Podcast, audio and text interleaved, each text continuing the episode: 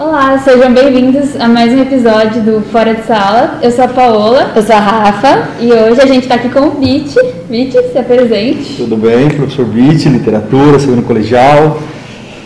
Muita honra aqui de ser entrevistado, pode ser todos. A honra é toda nossa. Bit, vou começar perguntando para você que você escolheu o curso de literatura. Eu queria saber, literatura não, letras, né? É, queria saber o que levou você a fazer essa escolha. Ó, tem uma historinha minha mais ou menos assim. É, eu, quando eu estava nessa essa faixa etária que vocês estão, segundo, terceiro, eu era um aluno apaixonado por matemática. Matemática era minha, né? Curiosamente eu era, uau, adorava, adorava os caras. É, é, é, um, é um oposto, né? E isso, né, quando eu era adolescente, faz uns dois anos atrás, né? Então a brincadeira assim, eu estou lá nos anos 80, numa juventude bitinguense, né? Aquela coisa toda. E quando está terminando 89 para 90, eu estou finalizando o terceirão e o que eu vou fazer? E aí começava já a se falar naquele momento assim de computador. Né? O computador começava a ser uma evidência. Olha só, nós estamos na transição da datilografia para o computador, vamos dizer assim. Uhum. Então começou a surgir esses cursos de ciência da computação e tudo mais. Aí eu falei, meu, é o caminho, né? E fui fazer um ano de, de uma faculdade aqui na cidade de Assis e acabei é, adorando morar fora de casa, mas não gostei do curso em si. A matemática era apaixonante como sempre, mas não, não, deu rosca. E curiosamente, do lado da faculdade que eu estudava, é, tinha a Unesp. E aí eu comecei num processo, acho que até de fuga, né? Porque como eu não estava vendo, vendo expectativa naquele curso, né? Eu você começa a. É, é, assim, sabe quando a gente tem que fazer uma coisa, então a gente começa a inventar um monte de coisa para não fazer aquela coisa, a gente começa a é, é, é, tomar esse tipo de atitude. E eu comecei a frequentar muito a Unesp. E a Unesp era muito legal, era muito, era um curso de psicologia, era curso de letras, era curso de história, então tinha um povo de humanas, eu não sei, aí eu me tornei, sabe, eu acho que eu, eu falei, me identifiquei com aquele clima. Uhum. E aí no meio disso tudo eu tinha que fazer essa transição, né? Havia alguém que não queria mais voltar para Ibitim, que era um sertãozinho ali no meio do nada, e que não, não tinha muita perspectiva. Alguém que tinha adorado morar fora de casa, né? Uau, uma liberdade interessante. E que eu falei, e agora? Ah, ué, presta a Unesp. Aí nisso eu gostava naturalmente de ler, né? Adorava idiomas, né? Uma, eu, eu, sempre imaginava que eu ia falar, ah, um dia eu quero falar três, quatro idiomas, né? E, meu, bateu com letras. Quer dizer, aí eu falei assim, sem falar que entre história, psicologia e letras tinha uma coisa boa, né, pensando do ponto de vista vestibular, que era o menos concorrido. Né? Não, letras é, se você não errar o nome, você é aprovado, sabe? E eu falo assim, como eles deixam usar o RG, tem gabarito, então é fácil, né, cara? Meu, eu peguei e falei assim, ah, cara, tinha visto lá, psicologia, tinha dado 25 por vaga, história, 17 por vaga, letras, tinha dado quatro por vaga. letras. E fui fazer. E aí passei. E esse, esse passar em letras foi mais ou menos assim. Eu, eu, sem vergonha nenhuma, eu falo assim, é uma experiência legal de vida. Foi uma fuga. Não era uma certeza. Tá? Foi uma fuga de alguém que não queria voltar para casa, mas não queria continuar na computação. Aí entrar em letras foi na verdade ir para a Unesp eu fui para viver o estado universitário, né? Eu, eu, passei o curso de letras assim, tinha que ler muito, tá, beleza, fazia parte do roteiro, tinha que não sei o quê, só que eu, eu era o aluno não Caxias na faculdade, porque o pessoal de letras é muito estudioso, muito certinho, muito diplomático, muito rigoroso, muito não sei o que, acadêmico, né? Por isso que eu acho que eu gosto do modernismo, o anti-acadêmico impera, né? E aí eu, eu, eu, eu, ia mais em festas do que participar de grupos de estudo. E eu, eu, eu falo assim, eu acho que eu fiz a melhor faculdade entre eles, né, entre muito amigo meu que hoje são doutores, pós-doutores, nossa, tal, até, uau. Mas assim, o me entregar à vivência coletiva, me entregar às festas, me entregar a todas aos cursos. Então eu transitava por história, eu assisti aulas de história, eu assisti aula e eu queria assistir para estar junto com o pessoal. Isso foi me dando um poder de relação, sabe, muito legal que sem sem dúvida nenhuma, formou muito da competência, né? Eu estou falando uma competência é, assim adquirida de palco, tablado e didática por causa dessas relações, sabe? Uhum. É, prestar atenção nas pessoas, ao invés de chegar e passar um conteúdo, prestar atenção numa coisa que é colar. Então isso, isso fazia eu ter essa habilidade, e você ganha isso com tablado, de ler ambientes. Por isso que eu fui me interessando por um monte de leituras e que, uhum. que passa por tudo. Porque eu via que nisso. Então eu percebi que eu fiz a faculdade que eu tinha que fazer. Sim. Sabe? Porque esses quase 30 anos estudando aula, meu, isso. Eu nunca fui o que mais soube algum assunto. Mas eu percebi que em algum momento eu era o que sabia melhor passar o assunto. Então eu sempre cheguei a essa conclusão. Eu tinha professores que sabiam mil por cento de um assunto, passava 5%. Eu sabia 20%, mas eu passava os 20%. E eu percebia que na relação de aprendizado, educação e aprendizado, é, necessariamente não é o quanto você sabe, mas é o quanto você sabe passar. Então essa didática foi desenvolvida nessas relações interpessoais. Então eu ganhei a teoria que era necessária, é, sem ser um, um bitolado, um CDF, mas ganhei um diploma de doutor numa coisa que para aula, para a escola, foi muito mais fundamental, que foi, sabe, sair de uma timidez bitinguense, quebrar, um, quebrar uma insegurança do menino que vivia lá, sabe, isolado assim, para de repente ser um cara que, como eu brinco de falar em sala de aula para vocês, eu, tive, eu tive medo do meu primeiro não, tive medo do meu segundo não, quando eu vi que não, não matava, aí eu não tive mais vergonha de perguntar, sabe, e eu recebi muito mais não do que sim na vida mas o que eu lembro hoje, que faz parte da minha memória boa, são os sims que eu ganhei. Os não, não tem importância nenhuma. Então a mudança para a literatura veio dessa necessidade de não quero voltar para Ibitinga. O que, que eu faço para ficar aqui? Menos concorrido? Beleza. é isso. Eu falo, é tudo meio torto, é tudo meio. Mas o torto escreve linhas absolutamente. Eu, eu, eu brinco de falar, e talvez vocês mesmos não vão entender um pouco disso ainda mas, por exemplo, eu jamais poderia estar, talvez com pessoas é, com afeto que vocês têm, assim, e o quanto isso significa para mim, se eu talvez não tivesse errado o caminho. Uhum, é, então, às vezes o erro é um, é um acerto de algo maior, algum roteirista maior, né? Que às vezes fala assim, olha, talvez meu desejo é no final de semana e alguém está escrevendo uma história para mim para o resto da vida, sabe? Talvez no final de semana eu fique frustrado, mas no longo da jornada eu falo vida que valeu a pena. Não é isso erros que dão certo. Ai, que lindo! Tem mais falar. Mas aí, assim, qual foi, como foi a experiência de dar aula pela primeira vez, assim? Ah, foi, foi assim. É, você estava falando, você está nervoso? Eu sempre fico nervoso. Todo ano vai começar, eu fico nervoso, que nem se vocês, vocês esse ano são uma turma nova para mim, então há sempre uma expectativa, né? Então, eu lembro assim até hoje, na minha primeira aula, minha exata primeira aula, um amigo meu, ele falou assim, ó, oh, estou precisando de um professor aqui. Eu estava em, em Assis, ele falou, estou precisando de um professor aqui em Marília, tá, tá, tá, vem para cá. E aí eu comecei num colégio lá que foi maravilhoso, foi um negócio incrível aquele colégio, e, e eram seis primeiros colegiais. Eu ia começar no primeiro colegial dando aula. Né? Geralmente, você, quando você está começando a cair, você pega uma turma mais levezinha, para depois aumentando até chegar no cursinho, quando tem até essa pequena gradação no mundo do ensino médio e cursinho. E aí eu peguei o primeiro colegial, e eu lembro até hoje, assim, esses dias atrás, assim, é, duas alunas, meu, daquela época, essa coisa de Instagram, né? Tem um negócio muito legal que eles acham você e eles beat, porque você é um nome para todo mundo. E às vezes você não consegue guardar o nome de todo mundo, né? Porque imagina, seis, seis turmas de 50, né? Nossa, consegue guardar. Mas elas vieram, nossa, lembra daquela primeira aula, não sei o quê.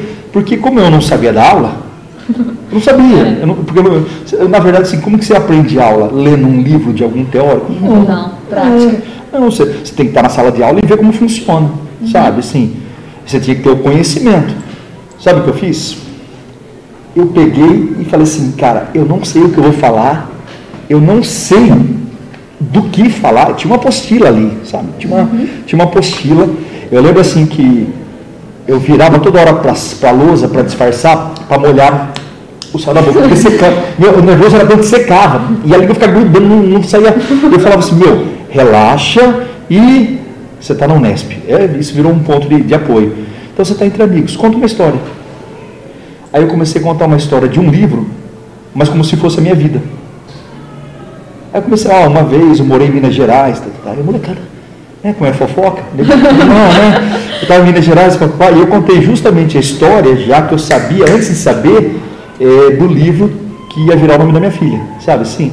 E eu comecei a contar aquela história e falei assim, não, porque uma vez eu estava lá, papá, e aí minha família era muito pobre, foi assim, aí teve um momento que eu perdi pai e mãe, aí eu acabei virando um jagunço, e o pessoal, né, coisa assim, você é jagunço, né? Aí teve, teve um negócio lá e mataram, papapá, e, eu, e aí eu fui, fui assim, né? E eu falei, meu, conta o que você tem segurança, eu contei o livro que eu mais gostava. E eu fui contando, contando, contando, contando. Aí bateu o sinal, naquele charme de falta muito para a história terminar, aí bate o sinal e fala assim, olha, mas fica tranquilo, a gente tem duas aulas na semana, eu volto, a gente continua, todo mundo ficou assim, né? Uhum. Eu falei assim, hum, Interessante. Né? Continuava eu fugindo de novo, cadê a apostila? Né? Então eu fugi, né? Aí eu fui, na outra aula eu voltei, todo mundo, mas e aí, o que aconteceu com você? Não sei o que, a hora que eu terminei. Aí eu termino a história, todo mundo assim, né? Porque a história tem impacto com o diabo, tem, uhum. tem tudo. E aí, de repente, a hora que eu termino, eu falo assim, olha, Aí tem um amigo meu que gostou tanto dessa coisa que eu vivi que ele pediu se ele podia escrever um livro sobre isso.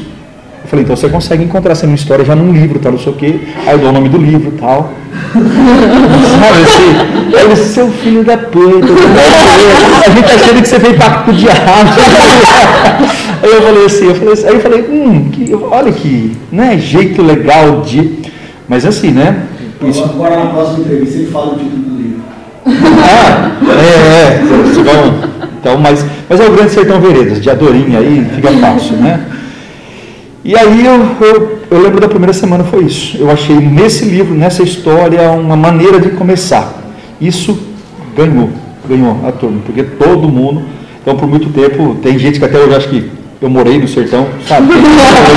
Eu, eu morei. Por isso que eu falo assim, Brit, você lembra aquilo que você falou numa aula, não sei o quê, porque se eu mentir, eu não vou lembrar. E, e às vezes eu, nossa, eu minto demais. Os caras não têm noção. Da hora que eu estou assim, nossa, pá, né? Eu, tô falando, eu já fiz seriamente uma aula de pacto com o diabo e todo mundo tem certeza.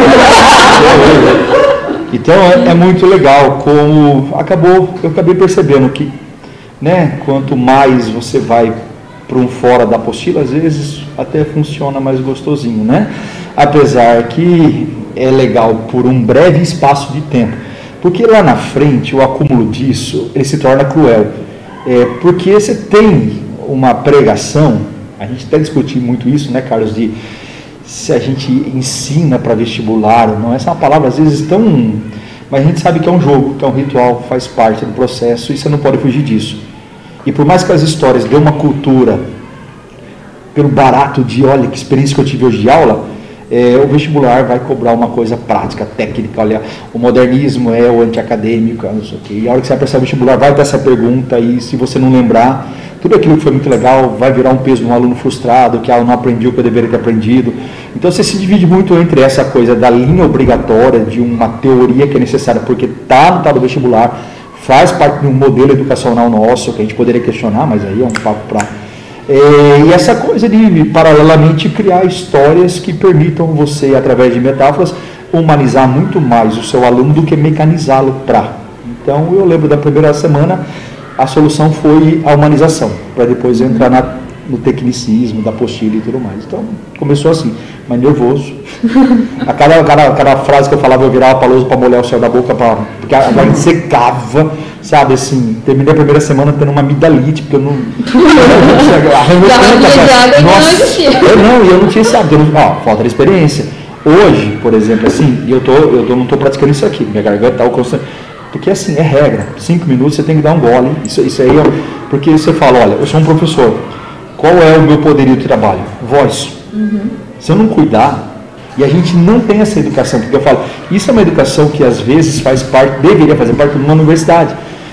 o tratamento fisiológico. É igual eu sou um ator, eu sou um profissional, minha voz é tudo. E eu de repente não faço exercício para diafragma, eu não, eu não cuido da garganta, eu não cuido do refluxo, tá, não sei o que. Tudo isso, meu, eu fui um cara que até aprender a sacralidade da água, eu acho que eu tive umas 10 amidalites. Nossa! Não, é porque, é porque você, você começa assim, você fala, fala, fala, você não consegue respirar direito, então você se esforça mais. Então, técnica de respiração faz toda a diferença tal. Então, tudo isso parece uma coisa boba, ah, você não é um ator profissional. Você é um ator profissional, você está atuando o tempo inteiro. E às vezes você dá, nossa, eu já cheguei 6 de manhã, 6 da tarde e 6 da noite. Tinha escolas que eu trabalhava, eu dava 18 aulas num dia. Nossa. Então, são 18 peças apresentadas, porque cada vez que você vai contar uma história é uma encenação. E a sua voz, então, até eu aprender a cuidar, eu padeci muito. Então, esse é o tipo de coisa. Hoje, toda vez que eu pego um menino ou uma menina começando da aula, né, que a gente usa a experiência, eu falo assim: ah, vem cá. Eu, eu já fiz muito isso, de levar a pessoa para a sala, eu ficar lá no fundo assistindo a aula, e ela dar aula para mim assim, e aí eu sabe? E apontando algumas coisas que ela pode, não sei o quê. E aí eu, uma coisa que eu a educo, você vai começar a trazer uma garrafinha d'água, a cada cinco minutos você vai molhar as cordas vocais, sabe? Porque senão você arrebenta. Você imagina isso ao longo de 30 anos, você fazendo isso. Difícil. Não, é, é muito difícil. E, e, é, e é, e é, eu falo, é o, eu falo você, é o diferencial total da boa e da má aula. Você está assim, da má aula, você está com a garganta, ok. Quando você está com, com, com, a voz lá em cima, meu, é, vocês vão pegar, sem vocês perceber, agora vocês vão perceber até porque eu vou falar, às vezes tem uma aula minha que ela, ela, ela vai assim, ela vai monótona, eu mesmo estou lá, porque a minha garganta está arrebentada. Eu não tenho explosão na voz para criar variações e fazer com que as entonações de um verso, ou às vezes de uma história, é, atrai. Porque você sabe, né? Todo som que você vai escutando no mesmo tom, ele vai dando sonolência, na verdade.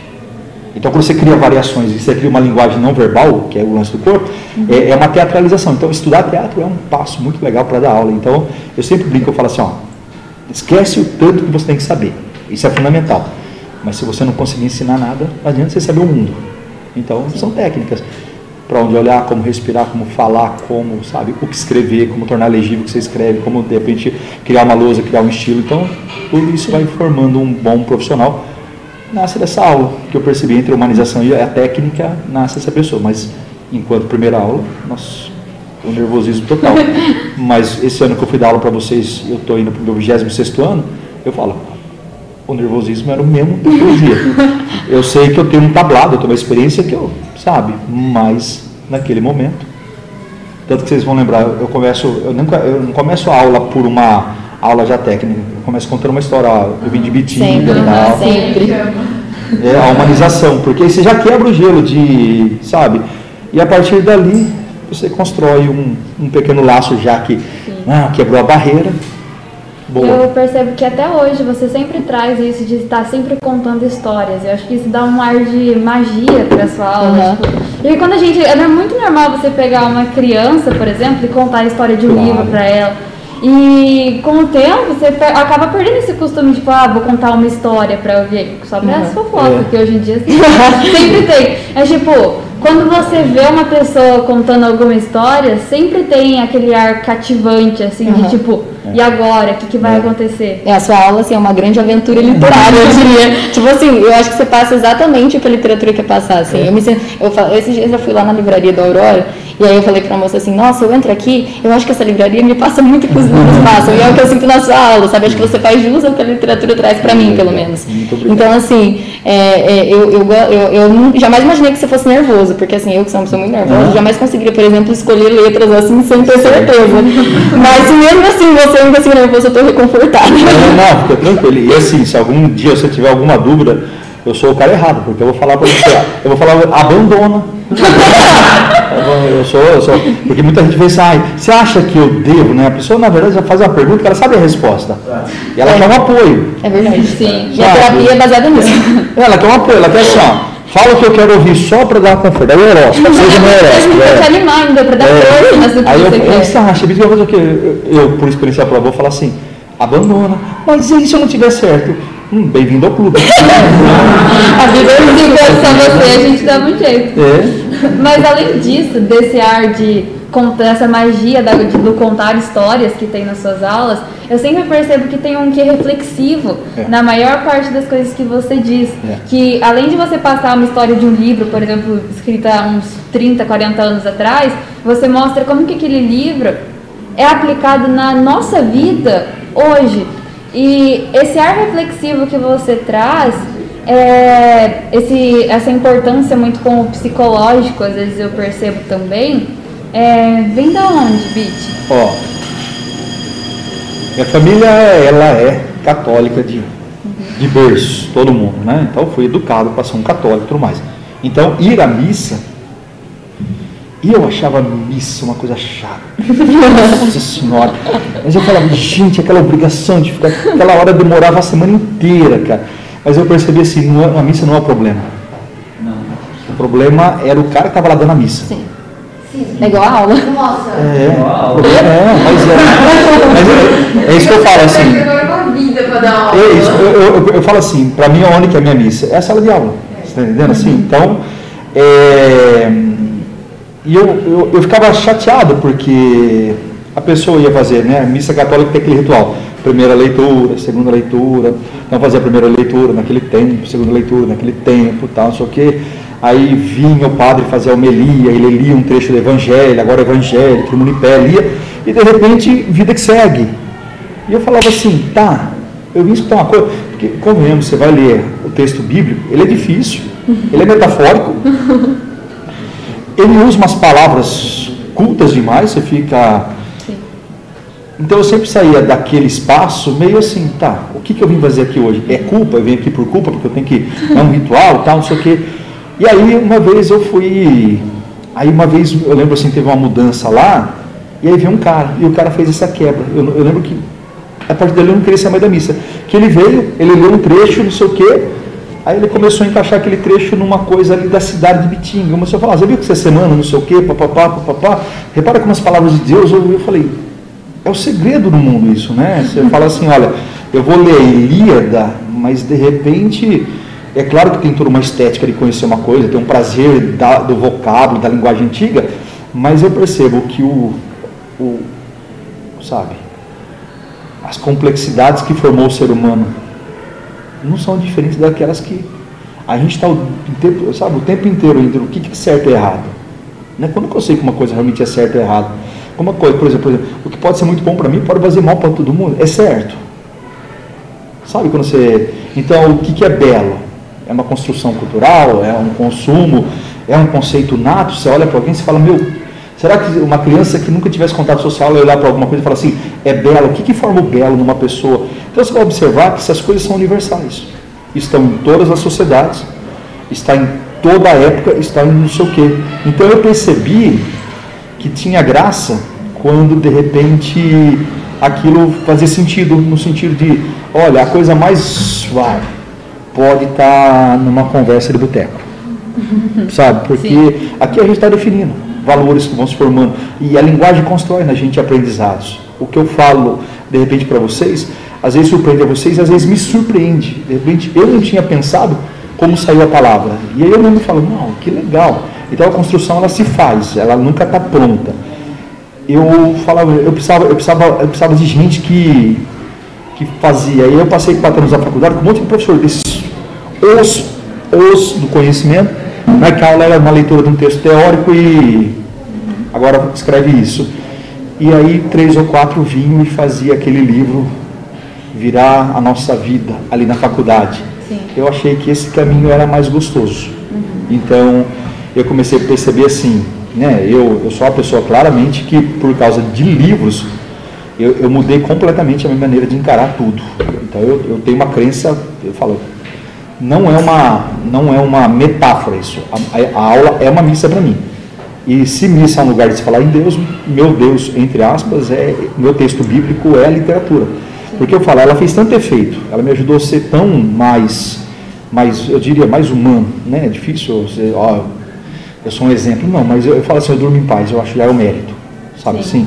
Então, eu falei assim, mas isso tem que, sabe, eu tenho que ler Camões e de repente as pessoas perceberem que Camões vai estar na paquera, sabe, de final de semana ou numa conversa no Instagram.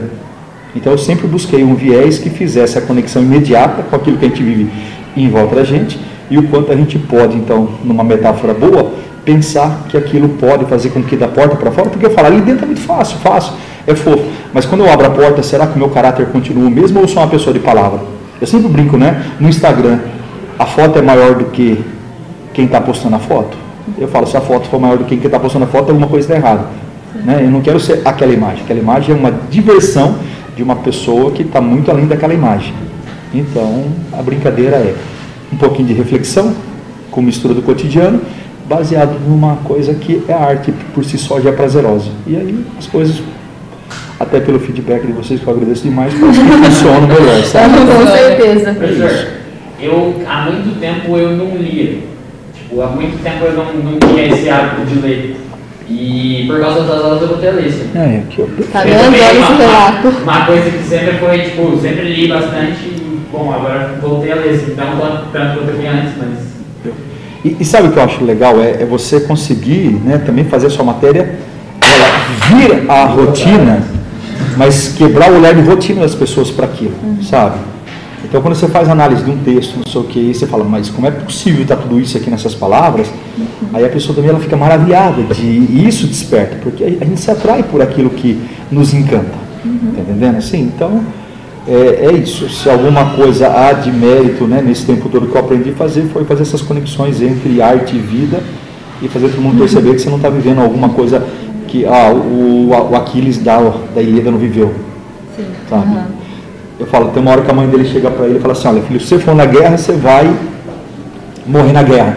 Se você ficar aqui, você vai ter uma mulher, você vai viver até os 80 anos, que naquela época viver até 30 já era mérito, viver até 80 é um privilégio que você vai ter um monte de filhos, você vai ser amado, não sei o quê, pá. Aí o Ulisses chega para ele, só que quando você morrer, seus filhos vão morrer, seus netos vão morrer, chega um momento que você não existe, ninguém vai lembrar de você. E se você for para a guerra, todo mundo, inclusive o bicho lá em 2021, vai falar de você. Entendeu? O que, que você escolhe? Quantas vezes fala para mim? E aí, intensidade ou quantidade de tempo? Você acha assim que essa toda essa reflexão, quando a arte é produzida, a pessoa já pensa nisso? Ou, ou assim, é mais um quesito de interpretação? Hum, é, é uma soma, não tem como você imaginar que o artista pensou tudo. Porque, por exemplo, você pega uma pessoa que está lá em, em, no século XIX, ele tem um contexto cultural que de repente é, é limitado perto do contexto cultural que a gente tem no século XXI. Nós temos novas tecnologias e novas possibilidades. E aí você fala, ah, o livro ele se encaixa perfeitamente hoje. Será que o Machado pensou nisso hoje? Impossível. Você está entendendo? Impossível. Aí é a subjetividade de enxergar lá, é, na metáfora, a valia de coisas parecidas com o que eu vivo. Ele pensou lá no século XIX, tá? Mas aí que é o grande artista. É ele entender que ele é um homem do seu tempo, ele tem que falar daquela época, mas ele está fazendo, assim como ele aprendeu, Assim como ele se encantou com um cara lá do ano 2000 a.C., ele perceber que quando a coisa é boa, daqui dois mil anos o texto dele também vai continuar ainda atual. Você entende? Sim. Então você não vai nunca falar assim, ó, eu vou, eu vou ler o Machado de Assis pensando no, ah, no neoliberalismo. Ele é um cara imperial. Você entende? Então é claro que ele vai estar dentro de um contexto histórico. Mas, por exemplo, as molas do poder, a corrupção, a ambição humana, a perversidade para chegar no poder, aí não depende de estado político. É atemporal, né? É atemporal. Uhum. Então ele consegue extrair de uma coisa que para ele tinha toda a lógica, que é o império, essa condição humana que é eterna, independente de qual política está no comando. Então aí que é legal o cara. Por isso que você vai ler o Shakespeare, quando você lê Rei Lear, por exemplo, que é uma história de poder, você fala, ah, mas é uma história tão localizada no século XVI, não sei o quê. Aí você vai encontrando o que hoje em dia? Repetições e reproduções, porque é um arquétipo humano, sabe? Então é isso que é legal no grande escritor. Ele pensa a possibilidade do eterno, é uma vaidade. Uhum. Né? Se eternizar é uma vaidade, né? É... Ninguém garante que o que ele está criando vai se tornar eterno. Sim. Claro, vai depender do o tal tempo vai dizer assim que, nossa, o Shakespeare foi bom, o Machado foi bom, tá? Agora, quando o artista cria, ele cria pensando nas possibilidades de você enxergar. Se a gente vai enxergar ou não, já é um papo diferente. Mas é, tenta imaginar assim, olha, eu tenho um sistema, né, eu tenho um alfabeto, eu vou combinar as palavras. Eu, por exemplo, tenho uma dificuldade. Quando eu falo, eu não sou uma pessoa que consigo ter consciência sonora das palavras. Eu não fico pensando, nossa, essa palavra aqui é aberta, essa é fechada, olha, mexeu a boca assim, mexeu a boca assada, o nariz travou, essa aqui, nossa, que legal, essa cadeia sonora provoca é, olha, e, e, tem, e, eu não posso negar que tem gente que já ouve tudo, sabe? A pessoa fala, o som na cabeça dela já volta ao contrário, então ela consegue ter uma reflexão. É o cara que faz letra de música, por exemplo. Boa letra, sabe? Sim. É, então, é claro que você vai pensar o máximo possível de coisas que você pode fazer com aquele efeito estético. Agora, é claro que daqui 100 anos eu posso enxergar uma coisa que o Machado não enxergou, sabe? E uhum. aí é uma expressão muito famosa: a arte é maior do que o artista. Ele criou uma metáfora. O tempo evoluiu, novos contextos surgiram. Aquela metáfora hoje se aplica de uma outra maneira e é possível ver isso. Machado pensou, não, mas é válido porque a obra de arte já não pertence mais a Machado, já pertence a uma, uma subjetividade que o seu olhar, o seu e o meu possibilitam enxergar mais ali. Aí é legal. Então a boa, a boa obra de arte ela é pensada, sabe? Ah, não tem nada que surgir inspiração? Claro que tem, coisas que. O estalo é muito legal, uhum. sabe? O ócio criativo é muito legal, mas guarda uma coisa, É, quando você escolhe Diadorim para ser personagem de um texto, e a Diadorim ela é meio Dora Doralina, porque ela, ela, ela, ela é, por 600 páginas é um homem no livro, ninguém sabe que ela é mulher, sabe assim, ela é um homem, sabe, é um homem, é um jagunço, é não sei o quê, e que ela se traveste de homem porque era a única maneira que ela tinha de honrar o pai dela, porque ela, enquanto mulher, não seria aceita num bando machista de jagunço, não sei o quê. Uhum. Então, quando você pega o nome de Adorim, você vai falar assim: olha, o estudo de em grego é dois. Você entende? Então, ela tem uma duplicidade, masculino e feminino. Então, você vai vendo que os nomes né, vão se multiplicando. É, porque o cara pensou: hum, se eu colocar um dia aqui igual Dionísio, Di não é aquele que nasceu duas vezes. Uhum. Então, eu quero uma pessoa que seja mulher e homem masculino e feminino. Então, di, dia. Aí ela é dia porque vai ter o pacto com o diabo. Então você cria o radical do diabo, só que ao mesmo tempo o nome real dela é Maria Deodorina. Então é Deodorina. Deodorina, Del em latim é Deus. Então diabo e Deus, o bem e o mal, o yang e yin. Então você vai percebendo que a pessoa foi montando um nome que não é gratuito. Uhum. Então essa é a magia do cara que é artista, né? É pensar em todas as possibilidades, como uma letra pode Lembra, eu acho que eu fiz aquele exercíciozinho da canção do exílio com vocês que tinha um verso fora do ritmo. Não cheguei a fazer isso com vocês. E é, é assim, é, um, é, uma coisa que eu, eu, gosto de fazer no início de interpretação de texto. Uhum. Você coloca a canção do exílio, ela, ela é uma poeminha tão desses bobinhos que todo mundo recita. Minha terra tem palmeiras, onde canto saber. Aí você analisa e você fala, não é possível que esse poema tão banal possa representar tanto. E será que o cara pensou? E aí quando você percebe como as manipulações se encaixam perfeitamente, você vê que não é gratuito. E aí eu percebi, talvez porque eu gosto de letra, porque eu, eu me tornei mais racional do que quando eu fazia matemática. Você está entendendo? Sim. Porque eu falar elaboração é absolutamente irracionalidade. Tem é lógica, né? É, tem lógica, uhum. tem lógica. Cada detalhe faz um sentido. Exato. É. Quando o artista é bom. É. Agora, não significa que quando. Tem gente que sabe contar história boa. Você, sabe, você não consegue parar de ler o livro, você vai até o final. Ah, o nome é alguma metáfora? Não, é só John. Sabe? é, é só John, é só é só Edward, é só Jacob, é, é, só, mas a história é tão apaixonante que vale tanto quanto, ah, sabe? Sim. Mas eu adoro esses desafios intelectuais assim, de, eu gosto. Né? A gente está falando um pouco de linha temporal, uhum. é, vamos voltar para o beat criança, adolescente, é. ele, assim, ele já gostava de quebrar, assim, padrões, já era rebelde, não, ou não? Não, eu sempre fui um menino, fui, fui católico, sabe? Eu fui muito, Certinho. Nossa, acho que eu fui a pessoa mais fofa assim do mundo. Eu era, eu era, eu era o neto favorito, sabe? Eu era Sabe? Eu, eu era neto favorito é? e eu com certeza não sou assim. não, mas... Imagina o resto da família, né? Mas é... era aquele primo que todo mundo fala assim, olha lá, é. o que seu primo tá fazendo, isso é isso. É, é, era assim, é, é, que eu era muito bonzinho. E, mas eu era muito bonzinho, é uma natureza minha, eu sou muito pacífico, sabe? nossa, eu.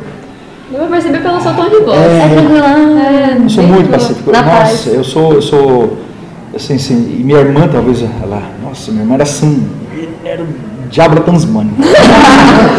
e eu não sei, eu sempre fui assim, eu fui contemplativo, sabe? Eu sou de, sabe, o tempo passa numa outra velocidade para mim, eu sempre falo isso, sabe assim, passa numa outra velocidade, passa numa outra dimensão. E sempre isso, então fez com que, sabe, nunca tive vontade de subir no armário da cozinha, por exemplo. Quando é criança. Você nunca fez nada? Tipo... Não, eu falo assim, é, é, é, ah, gostava de jogar bola, gostava de brincar com os amigos, gostava não sei o quê, mas sabe essas coisas assim, sempre fui muito. Idiotice que a gente gosta de fazer normalmente. É, é isso na minha infância. Eu, eu falo assim, a criança vai subir no berço, ah, vai não sei o quê, vai. Parece que eu era preguiçoso já de nascimento. Agora, nossa, que trampo, né? Que trampo escalar isso. Então, eu sempre fui muito assim, né? De boa, bem, bem quietinho e tal. Eu acho que desde pequeno eu já gostava de atitudes reflexivas mais do que ativas, sabe assim? Aí na adolescência eu ganhei alguns contornos assim que eu acho que todo adolescente tem que passar, porque senão alguma coisa está muito errada, né? Aí é uma criança deprimida, não é preguiçosa, né? Sim. Então aí vinham, tinha os batismos de bitinguense que é muito legal, que é o, é o pular da ponte, por exemplo. Ah, tá. isso, isso é muito legal, pular da ponte. Uma ponte lá de 13 metros de altura. 13? É, 13. 13 metros de altura. Você fala, quando que você, você, você é adolescente? Quando você pula daquela ponte. Lá em havia esse batismo. Nossa. Então, a, a pressão. Você né? sente desafiado, né? Oh, claro, você é honra. É, é questão, você isso. Oh, claro, pulei, pulei. Aí você fala, isso talvez seja um subversivo. Minha mãe e meu pai nunca souberam. Imagina, sua mãe sabe. Então, Pulou de 13 metros. Era uma coisa, daí, se você não pulasse, cara, depois na escola, ah. Ah, Então fui lá, pulei. Hoje, hoje a gente sabe, né, eu encontro alguns amigos daquela época, assim, quando eu vou lá para Ibitinga, a gente vai lá, né, porque é um rio que a gente frequenta muito lá, tem rancho, essas coisas. Cara, é muito legal, porque a gente fala, meu, a gente passa às vezes de barco lá, eu lembro uma vez a gente estava passando, pá, e você vê os vergalhões, é, é, é, sabe, são uns pilastras tão horríveis, que a gente pulava, eu, eu falo assim, tem anjo da guarda, eles protegem, sabe assim, cara, porque a gente pulava ali, Por um cara. centímetro. É, então, Pularia hoje, por exemplo? não. Não, eu falo, hoje, o, hoje, o, hoje eu tenho filha. É. Nossa, é, mó- é, é, cara, é assim, a palavra é essa. Eu nunca fiquei tão, mas tão, vou expressar uma expressão grotesca, mas nunca fiquei tão cagão na minha vida como agora. Então, cada passo, sabe, vou descer esse cara, corre e monta aqui, sabe, assim. Então, eu já tive uma adolescência assim de, sabe, de umas adrenalinas. Então, saltar sempre foi uma coisa que eu gostei. Então, saltar de paraquedas, asa delta, sabe? Tem, tem o negócio da segurança. tem, tem, tem, mas assim, você- meu, uau, né, na sua vez você sempre acha que não vai abrir, você sabe? coisa. Tem que achar, né? Meu, é muito legal, é, é gostoso demais, assim, então, sempre, eu, eu- eu sempre gostaria de saltar, eu gostava de altura, gosto de altura demais ainda e tal. É, mas Bom eu, negócio. É, eu, eu falo, meu quanto mais alto, eu acho que fica mais, para mim fica mais apaixonante, adoro, adoro, sabe, não sei o quê. Não. E hoje não, eu falo assim, hoje eu falo assim, é, a ideia de acontecer alguma coisa comigo enquanto a minha filha talvez não tenha condição de se autodefender, eu falo, faz você eliminar todas as possibilidades de riscos. Então, vamos sair da corrida, não sei o que. Outro dia, eu juro para vocês, eu fui, eu fui sair, nem correr, porque eu não corro mais, porque eu não aguento. Mas assim, eu fui, Caminhar. né, eu fui caminhar, dá, dá, nem caminhar, esporte, caminhar, sabe? caminhar. Aí eu saí, acordei de manhãzinho, tá, tava lá, acordei e falei assim, ah, vou botar um tênis, não sei o quê. Aí botei a cara para fora, frio, falei, não, vai que você fica gripado. Eu falei assim, gente. O calor já tá aí. Você tá muito, você tá muito velho, cara. Você não de tudo. Então eu falo assim, mas é, cara, é- é, são, são outros objetivos. Ou- Ah, eu não tirei a foto, eu devia ter tirado para mostrar para vocês. A, a, a Didi, ela adora pintar. Então eu comprei uma casa de madeira para ela, assim, né? Que ela queria uma casa da Ló, né? Casa, aquela casa, big, vem 308 lolas, aquela coisa toda, tá? E eu assim, é isso, eu sei que a moda é isso, todas as, ah, não sei o quê. Aí eu falei assim, hum, não sei, vou ver se eu consigo dar graça em outra coisa, sabe? E ela adora desenhar, adora, adora, adora. Eu falei, eu não posso perder isso. Uma, das maiores felicidades da minha vida foi quando eu fui, quando ela era pequenininha, eu fui ao museu com ela. Eu lembro que eu estava lá em Nova York, eu fui no MoMA, assim, ela estava andando comigo, e aí ela parou em frente a um quadro do Van Gogh, cara. Ela ficou assim, ela ficou uns oito minutos olhando pro quadro, sem eu falar nada, pedir nada. Era uma criança de dois anos. Ela ficou maravilhada com aquelas cores. Eu falei, Van Gogh é meu pintor favorito. Eu falei assim, gente, é minha filha, cara. Eu falei assim, se não é essa, eu ia adotar agora, eu vou dar essa criança para mim e tal, não sei o quê. E ela ficou, é, ela, fica- é, ela ficou maravilhada com aquilo, não sei o quê. Então, desde muito pequena, ela, ela, ela adora desenhar, ela adora. Ela, ela passa aqui no, no paredão do, do universitário, que ela estuda aqui, né? Ela vai falando o nome de todos os pintores, de todos os quadros, não sei o quê. Então eu, eu fico assim, né? Uau, né? Eu falo assim, cara, eu- isso é convívio, isso é meio. Ela vive com um pai que gosta disso, ela acabou viajando desde pequenininho para museu. Museu então sempre foi uma rotina. Gosta, tem claro que não, nenhuma criança quer ficar. Olhando Ah, quadro. é. Mas assim, ela frequenta e ela curte, ela adora cor. Então, eu falei, por que não, né? Porque ela, ela pede caderno para desenhar o tempo inteiro. Então eu comprei uma, tem uma loja ali na Fernando Noronha, tô vendo umas casas de madeiras, assim, tipo, bem, bem legais. E são casas para serem pintadas. E eu falei, eu vou arriscar. Né? Comprei uma casa bonitinha lá tal. Só que, meu, faz. Acho que eu juro a gente ficou um mês pintando a casa. Assim. Né? Ficou todo. Porque a gente, no final de semana, a gente se ocupa da pintura, né? Então ficou. E a gente ia lá, pintava. Agora vamos fazer o telhado assim, vamos fazer não sei o que, aí tinha os móveis, pintar os móveis, tal, não sei o que. Então foi um preenchimento maravilhoso. E aí eu preparei uma surpresa para ela, porque se ela, se ela atingisse duas ou três coisas lá que nós combinamos, ela ia ter uma surpresa. Aí eu fui lá agora na loja, né? Passei, inclusive passei lá agora. E aí eu fui lá até para buscar mais móveis só para ela pintar. Cara, eu acho que eu comprei para mim. Tipo uma puta numa casa. Dessa altura. Eu falei, eu. Sabe assim? Aí, é, quando ela chegar na escola, ela vai chegar lá assim, vai estar lá na, na sacada, assim, aquela casa com um monte de tinta, um monte de opcional, não sei o que, falar, começamos um novo projeto. E o projeto mais legal que eu vou ensinar agora é um projeto que não vai ser difícil até porque ela já tem um ganho, mas é um ganho de mérito, assim, muito legal que ela conseguiu, mas agora ela vai doar a casa que ela pintou para uma outra criança, sabe assim? Que lindo. Então a ideia minha é essa, assim. Então toda roupa ela doa, sabe? Todo tênis que não sei o que, ela doa. Eu falo assim, olha, que bom a gente poder ter condição, mas que bom a gente não perder a condição, a consciência social de gente que. E aí a gente vive malditamente cada esquina que a gente pausa hoje, para. É uma família pedindo, sabe? Às vezes para comer, isso é uma coisa que me comove muito e acho que deveria comer, comover todo mundo. Então, é, usa roupa. Começou a ficar ali no fundo do guarda-roupa que você percebe que já faz seis meses que você não toca. Você pode, pode certeza, vai ter roupa que vai ficar três anos você não toca. Meu, se toca, né? Passa para frente.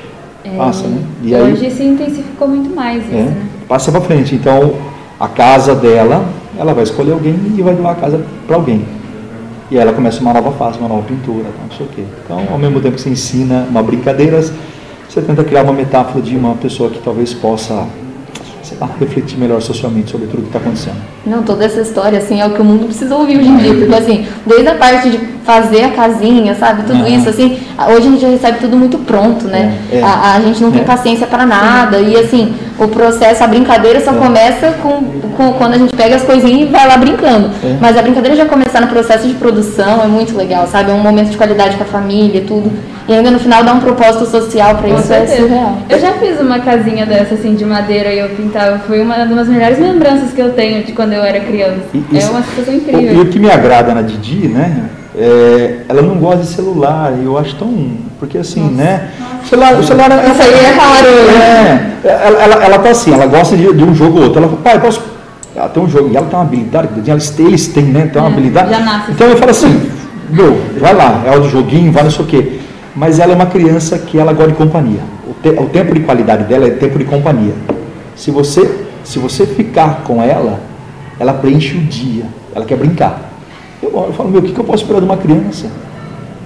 É, a única coisa horrível que aconteceu agora com a pandemia é que eles, por exemplo, ela tem brincado muito comigo, né? Ela perdeu um pouco de contato. Eu acho que isso aí é, eu, eu falo assim, por mais que eu me entregue, e eu adoro, né? Eu, eu me falo, sou mais criança quando eu estou com ela do que ela mesma, assim, mas não é compatível, sabe? Ela, ela precisa estar com alguém da idade dela, ela tem que, o ego dela tem que ser quebrado com alguém parecido com ela, sabe? Elas têm a mesma fantasia, elas têm não sei o quê.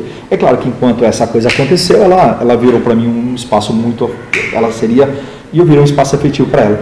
E aí eu fiz um pacto também, né? Que eu acho que falta para muito pai esse pacto também de solta o celular, né? Solta o celular, sabe? Assim, é, então quando eu tô com ela, é, o celular não fica perto. Em nenhum momento não dá aquela coceira de não sei o que. Eu falo assim, ó, esse momento é só dela, sabe? E a gente fica ali, e ela adora. Eu falo assim, a gente já passou coisa de ficar, acho que seis horas brincando de boneca, de casinha. e, e ela, e eu vejo assim, é uma criança que, às vezes ela só fala, pai, vamos assistir Tiquitita, que ela adora.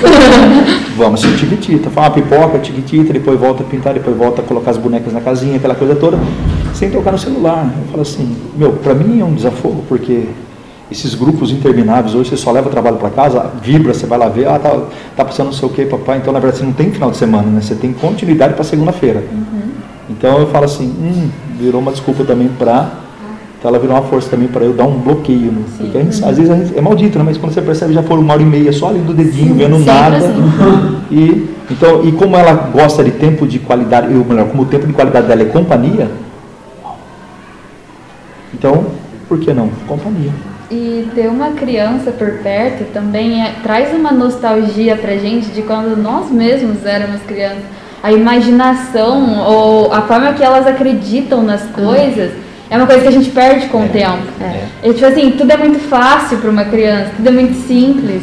E quanto mais, eu sinto que quanto mais tempo passa, mais a gente perde esse essa simplicidade que uma criança carrega. Então, eu vejo muito que é um privilégio ser cercado por esses serzinhos, Sei, porque eles trazem esse ar de tipo, quando que eu dificultei tanto É, esse ambiente que eu contagiam a gente, é surreal. A Didi ela tem um verbo que ela fala assim, papai, finge que, finge que, finge que, finge que, finge que, finge que. É isso. Agora, finge que você é meu irmão, finge que você agora é o quem, finge que você agora. Fantasia. finge que, finge que. E você entra no fingimento. Então fingir é o criar, na verdade. E- Aham. E é isso, para eles é muito fácil. E pra gente é muito fácil, mas a gente fica com um pouco mais de vergonha. É. Você tá entendendo? Porque a gente fica meio cartesiano, penso logo existe, isso aqui é o X da equação, aquela coisa toda. E para eles o X é o final, eles não querem chegar no final, eles querem a travessia, que é ficar brincando. Uhum. Aquela brincadeira não tem que ter um propósito. Ninguém fica pensando, por que, que nós estamos brincando? Você está brincando. E o bom é, bom é Qual é o final da brincadeira? É, tipo, no final eu vou conseguir isso. É. Não, é aproveitar o que está ali. É isso, e você vê, a gente já realizou isso com muito mais facilidade, a gente vai crescendo, vai perdendo isso. Eu falo, essas obrigações, essa, o crescer tem esse algo meio de o mundo sistematiza a gente para ser um ser produtivo. Eu acho que a ideia de produtividade ela é um pouco desgastante, né? Porque você fica pensando onde que eu vou chegar com essa minha ação. Você sempre pensa no resultado final. Sim. Então, e que precisa ter um. É, tem que ter um resultado final. E quando a gente estava lá, eu falo, a gente não ficava perguntando por que, que eu brinco. Eu brinco porque é a coisa que eu mais quero fazer nesse momento. E... A, a criança ela vive o presente e abraça é, o sentido é. que aquilo tem naquele momento. E isso torna ela mais livre. E, aí, eu falo, e, e aí você falou, né, estar perto é um resgatar de maneira muito gostosa.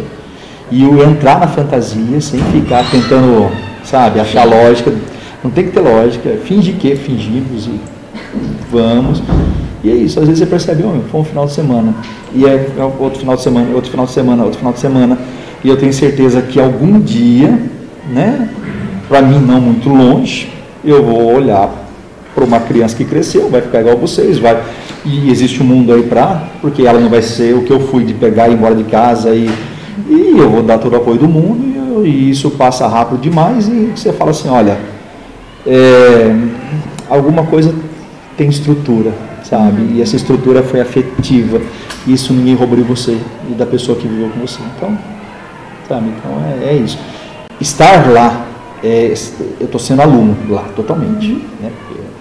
Pai é a pessoa que finge que tem conhecimento na insegurança. Uhum. A gente é inseguro o tempo inteiro. Estou fazendo certo? Será que? Será que? Será que? Será que? Será que? Só que da voz para fora sai. Olha aqui, rapaz, eu sou o seu melhor. Ninguém vai me chamar de Eu tenho credibilidade, pô. É, então, a gente fica meio assim, tentando engrossar a voz para nos enganar que a gente está fazendo alguma coisa certa, porque a gente não tem certeza. Por isso que eu falo, talvez a incerteza seja, seja, seja a, o grande barato da existência, sabe? Eu falo assim, eu nunca quero ser uma pessoa com respostas, mas eu quero saber fazer boas perguntas.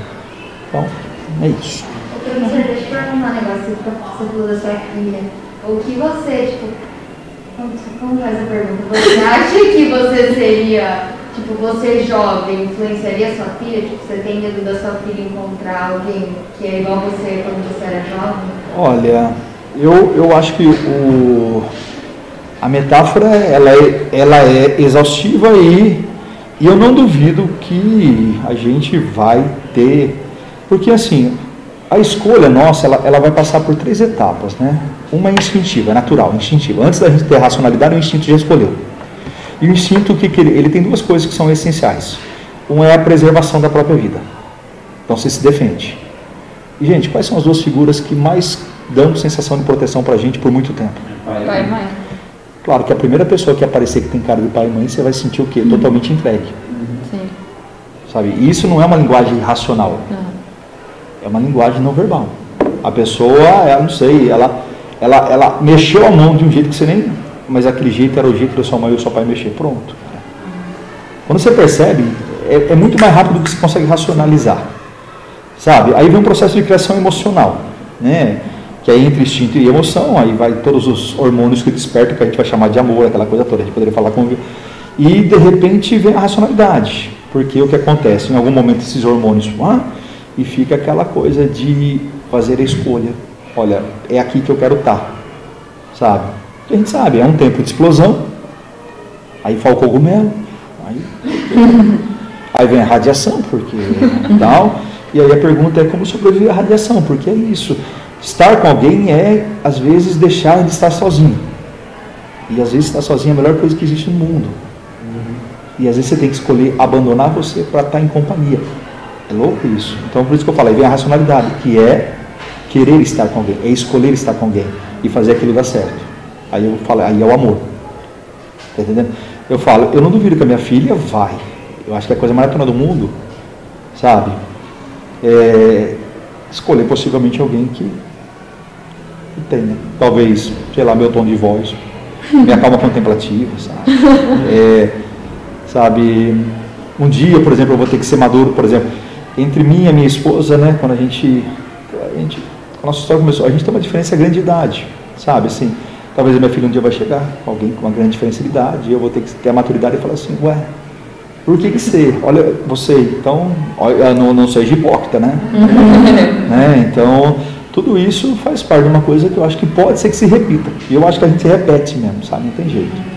Acho que isso, isso é, acho que essas escolhas nossas passam por essa. Porque a primeira coisa, esses dois seres vão representar o máximo que a gente teve de útil e de segurança. Claro que você vai querer alguém que passe essa confiança para você também. Então, é natural, mesmo que você não saiba disso, uhum. você está escolhendo isso para você. Então. É, eu tenho uma pergunta também, tipo, relacionada a esse. Não esse ponto diretamente, mas você estava falando tipo, sobre aproveitar teu tempo com a tua filha criança, tipo, bom, pelo menos eu vejo, acompanho seu Instagram, eu vejo que você é muito feliz, assim, um pai muito feliz, que aproveita muito, mas tipo, você sempre teve essa mentalidade tipo, de sempre viver aquele momento que você tá ali e, tipo, aproveitar seus momentos. É. tipo, aproveitar a tua vida, assim, tipo, pô, tua adolescência você não pensa assim, pô, deixa de fazer uma coisa que você tipo, fez mesmo o que você queria fazer. Então, foi uma coisa meio assim. O meu pai, ele é o oposto, né? Ele se casou muito cedo. Cara da roça, naquela época, então ele tinha 19 anos, minha mãe 18, eles se casaram. Repara. Porque naquela época havia uma lógica. Era o poder sair de casa, era o poder se aventurar. Caso isso, você ia ficar trabalhando na roça. Então, virava uma. É, em algum momento, meu pai, ele falou para mim: olha, não faço o que eu fiz. Sei, acho que havia uma, uma. Sabe, ele falou: eu não tive opção. Sabe, assim. Eu acho que você pode viver mais, se lança mais a vida e depois. E eu acho que isso virou uma metáfora legal para mim, sabe? Eu, eu fui um pai tardio né? Eu vou ser vô da minha filha daqui a pouco, né? Sabe? Eu vou ser vô da minha filha. Eu, eu sou um pai tardio. A vantagem. Talvez eu não teria aos 20 anos essa. Sim. Essa é, eu não conseguiria. Por exemplo, aos 20 anos eu estaria brincando com a minha filha pensando, nossa, mas deu uma vida fervendo aí, eu não estou é. aproveitando. Uhum. E agora não, eu falo, eu olho para trás, se eu não aproveitei, azar meu, o tempo passou. É. Mas agora o aproveitar significa eu não quero estar em outro lugar no mundo a não ser aqui. Então, eu acho que essa maturidade foi legal. Esse é o lado bom. Eu falo, talvez fisiologicamente, porque você, você quer eternizar isso, né, cara? É tão bom que você quer. E aí eu sei que essa diferença vai causar e aqui a colar. Então você, você começa a fazer um projeto de se cuidar sanitariamente para ter muita saúde ali. Porque quando eu tiver, estou com 50, quando eu tiver 70, ela vai estar com 25 né? Possivelmente ela já talvez esteja casada, talvez ela esteja viajando, talvez ela esteja se formando, talvez ela esteja. Não sei, sabe? É, é, é claro que você fala, né? Você nunca vai querer sair de perto, sabe? Mas você já começa a estar numa idade assim, que é muito natural ter alguma doença que se torna mais crônica. Você vai ter limites físicos, por mais que você se cuide, não sei o quê.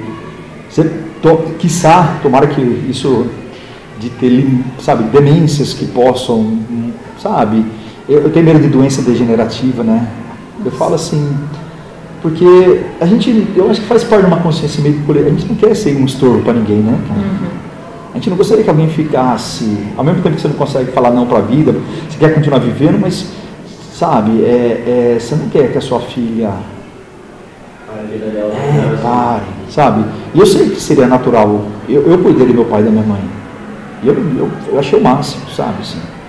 Eu não vi, não vi nenhum problema. Para eles, não. Eu sabia que minha mãe sempre, antes de morrer, ela sempre achava que estava tirando minha liberdade, não sei o quê, sabe? E, mas eu, eu sei, eu sei que hoje eu penso talvez igual a minha mãe. Eu falo assim, não, eu não gostaria que uma doença degenerativa, que foi o caso da minha mãe, é, fizesse a minha filha, sabe? Uhum, eu não sei, mas é claro que isso vai ser uma escolha dela também, né? Eu não posso, sabe, eu vou ser pai dela até um certo momento. Claro que eu falo para vocês, eu, eu, vejo assim, né? Sempre escutei essa fala e hoje eu estou pensando, você sempre vai olhar como se fosse alguém pequenininho que você precisa proteger. Está entendendo assim? Então, talvez eu vou ter. Mas eu, eu acho assim, eu não gostaria de vivenciar isso. Claro que a vida, de novo, né? Estou eu desejando o final de semana e a vida está preparando uma coisa para daqui duas décadas, né? Então, claro que eu acredito que tem um roteirista muito legal aí, maior do que aquilo que eu consigo ter inteligência para entender a vida. É, e essa história está maravilhosa. Mas eu falo, eu acho que ela está sendo possível porque hoje eu tenho esse tempo de vida que eu falo, vivi ou não vivi já não faz mais diferença, sabe? Mas se eu talvez tivesse 20, 25 ou 30, talvez eu não estaria aproveitando. Eu estaria questionando o meu tempo que não está sendo aproveitado em coisas mais pragmáticas e úteis. Então, nesse lado é o lado bom. Ter sido pai mais velhinho, vamos dizer assim. e, e, assim, mesmo na fase de agora como pai, você ainda tem um tempo para você, assim? Tem. E o que, que você faz? Não, é, eu sou o cara do café, né? eu, sou, eu sou a pessoa que. Tanto que, qual é a minha programação pós aqui? Eu já estava falando assim, bom, a gente vai até tal hora, eu falei, hum, tem um cafezinho aqui, eu já tô, já tô com o livro e o café preparado para sair daqui e passar umas duas horas ali. Cara do beat, gente. É. Café e livro. É, então, o café e livro, eu fico ali. Então, mais ou menos por dia, é, eu me dou uma hora. Com certeza, todo dia para sentar em algum lugar e ler. E eu falo, esse é meu tempo, que eu preciso de tempo meu.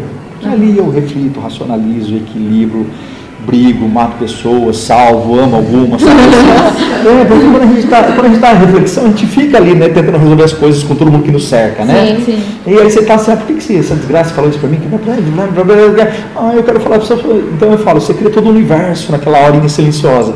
E um livro que vai. Então eu falo, eu tenho isso bem claro. Isso é uma coisa bem resolvida em casa de, olha, uma horinha por dia, sabe, é, é minha, é, e assim, hora de silêncio mesmo, sabe? Uhum. Hora de, de, Também é, onde eu, é, é, a outra parte onde eu falo assim, aqui sou eu, sabe? Meu tempinho, eu passo aquela horinha.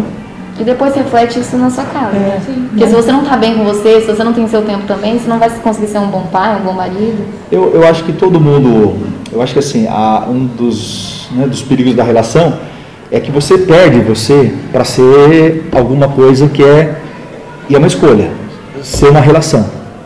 Em relação, eu falo, grande parte é abrir mão de você. Mas não significa se anular. Está entendendo? Não significa se anular. E eu acho que essa é uma coisa que nasce do diálogo. Com certeza. Sabe, eu falo assim, ao, ao invés de acumular, fala, olha, eu preciso desse tempo. Ah, por exemplo, assim, aí eu preciso sair com meus amigos. Meu, isso assim, é uma coisa que eu falando por mim, é uma coisa que me dá muito medo, sabe? Quando pensa em relacionamento, ou até futuramente em ser mãe e tudo, eu morro de medo de deixar de ser a Rafa, sabe? Sim. De me anular ou de perder minha personalidade, porque eu quero continuar sendo a Rafa, uhum. mas vivendo outras fases também. É, então, Rafa, eu, eu falo assim, teve um momento que eu fui o beat por muito tempo. E aí eu falo, né? Eu, eu acho que eu cheguei num limite bem legal. Chegou uma hora que aquele beat, ele, ele, ele já não tinha mais graça. Entendi. Sabe? Ele já não tinha mais graça. Porque faltava alguma coisa já que não fosse mais a repetição daquela, daquele modelo. Aí eu falo com o filho, no caso a minha filha. Ela, Esse foi o sinal da vida é, de se abraçar essa nova É, foi, foi, muito legal. Foi, foi, foi Por isso demais. que você soube que era a hora certa. É. E esses momentos da gente fazendo coisas que a gente gosta, sendo nós mesmos, eles ajudam muito a manter nossa sanidade, principalmente nessa época que a gente vive que Nossa, é um momento delicado. É um momento que botou em teste a saúde mental que às vezes a gente nem sabia que a gente precisava ter. É. A gente precisou demonstrar uma resiliência muito grande em um momento que a gente nem sabia que a gente ia precisar ter tanta força. E eu acho que cada um enfrentou seus desafios individuais durante essa época. Ninguém, eu falo que ninguém vai sair ileso dessa fase. Mas eu admiro muito é, essa sua relação que você tem, principalmente com as artes, assim. Você sempre teve essa relação com cultura, tipo com cinema, com as pinturas, com os livros, assim? Ah, desde que eu me lembro.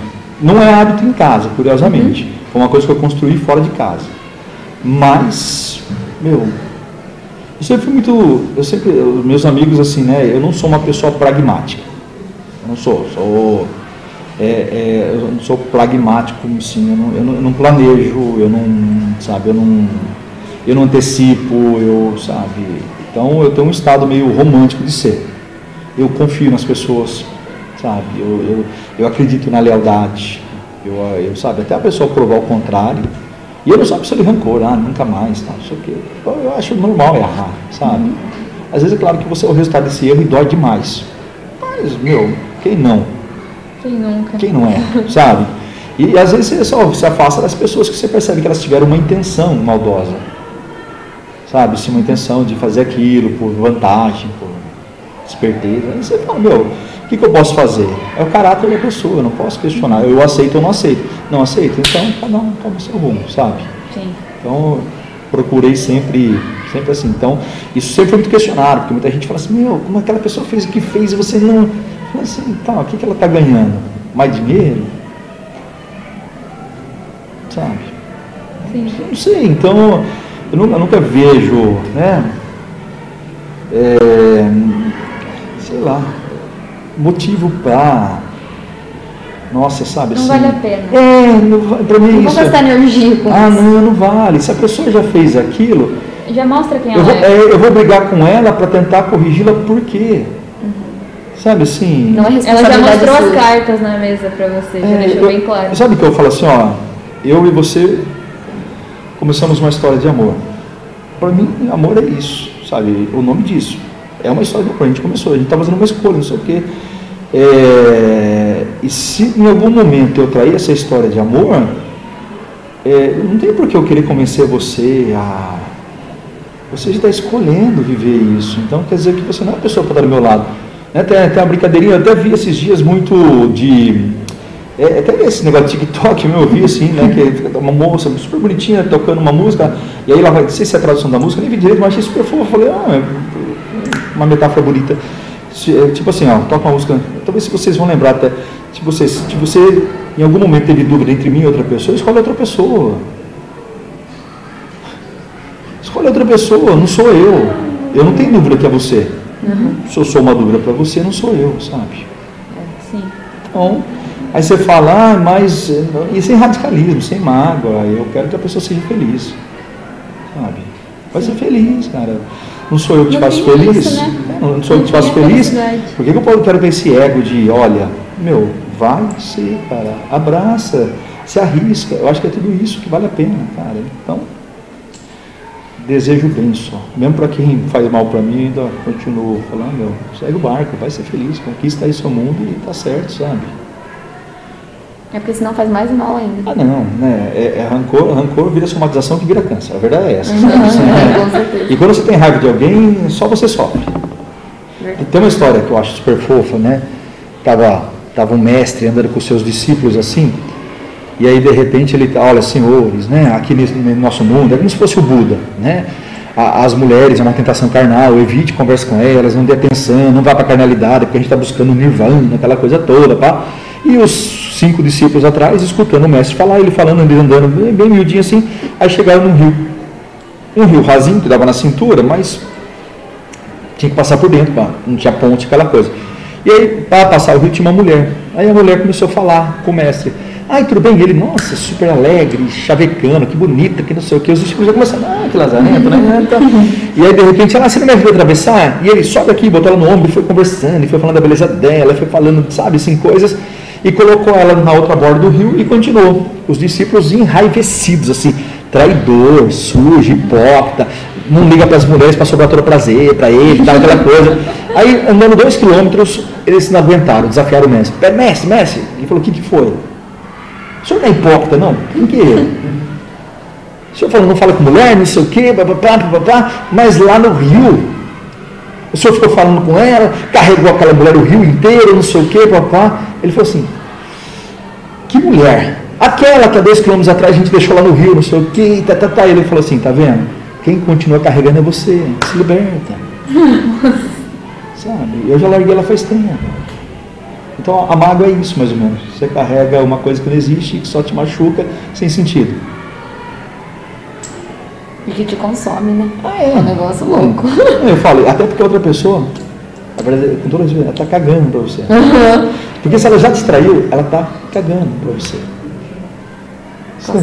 Se ela te traiu, né? Lealdade é tudo. Pra ela não foi surpresa. Não é. foi. Lealdade é tudo, cara. Lealdade é narrativa. narra- na- le- Lealdade é a história que você vai um dia poder contar de bom.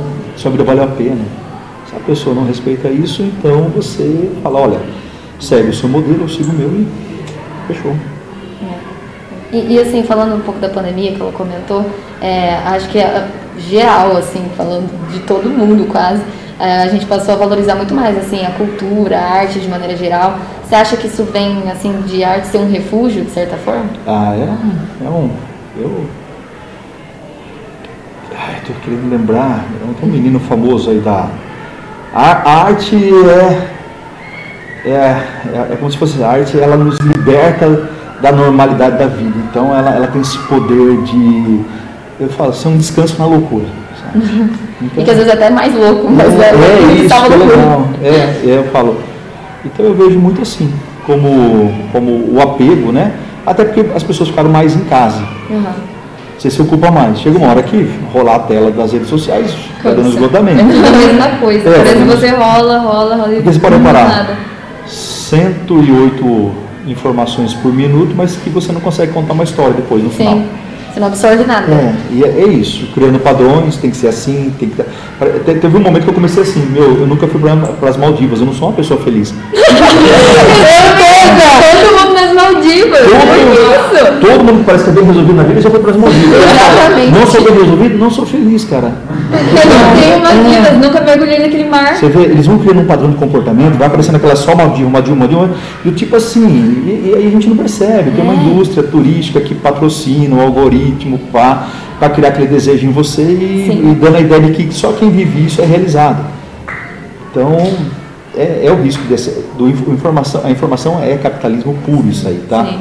Porque você quebra a narrativa, você só tem like, você não tem dislike. Entendeu que é legal? Você não admite crítica. E quanto mais rápido, menos reflexão. Sim. Quanto mais rápido, mais você age por impulso e quando você vê, você está lá comprando a passagem, está não sei o que, está gastando o que não pode, não sei o que, para ir lá mais para tirar uma foto do que de repente para ver as Maldivas. Às vezes pra Ibitinga era mais interessante do que pra. Pensa bem, quantos shows vocês já viram? E a gente faz isso, que a pessoa vai para filmar um show, não para ver o show. Sim. O importante para ela é de repente mostrar que ela teve um show, muito mais do que eu estou curtindo, por exemplo, o Coldplay. né? A ideia é eu estou aqui. Então mostrar para as pessoas que eu estou aqui é mais legal do Do que que curtir de fato. cara, eu estou vendo os caras cantar, meu. É. Tem mais gente segurando o celular do que contemplando de verdade. É, então. Professor, já que você falou do Coldplay e tudo mais, queria te perguntar uma coisa. Bom, é, ficou claro né, que você gosta muito de ler, mas o que, que você gosta de ouvir e o que, que você gosta de assistir no seu tempo que você não está lendo? E nem vendo Tiquititos. Sempre tem um período músico, padrão do Mano, eu faço episódio. essa pergunta sempre. Eu gosto É, não é, ó. MPB, obviamente, ó. É. Bah, Ótimo. Não, Isso eu, ia esperar.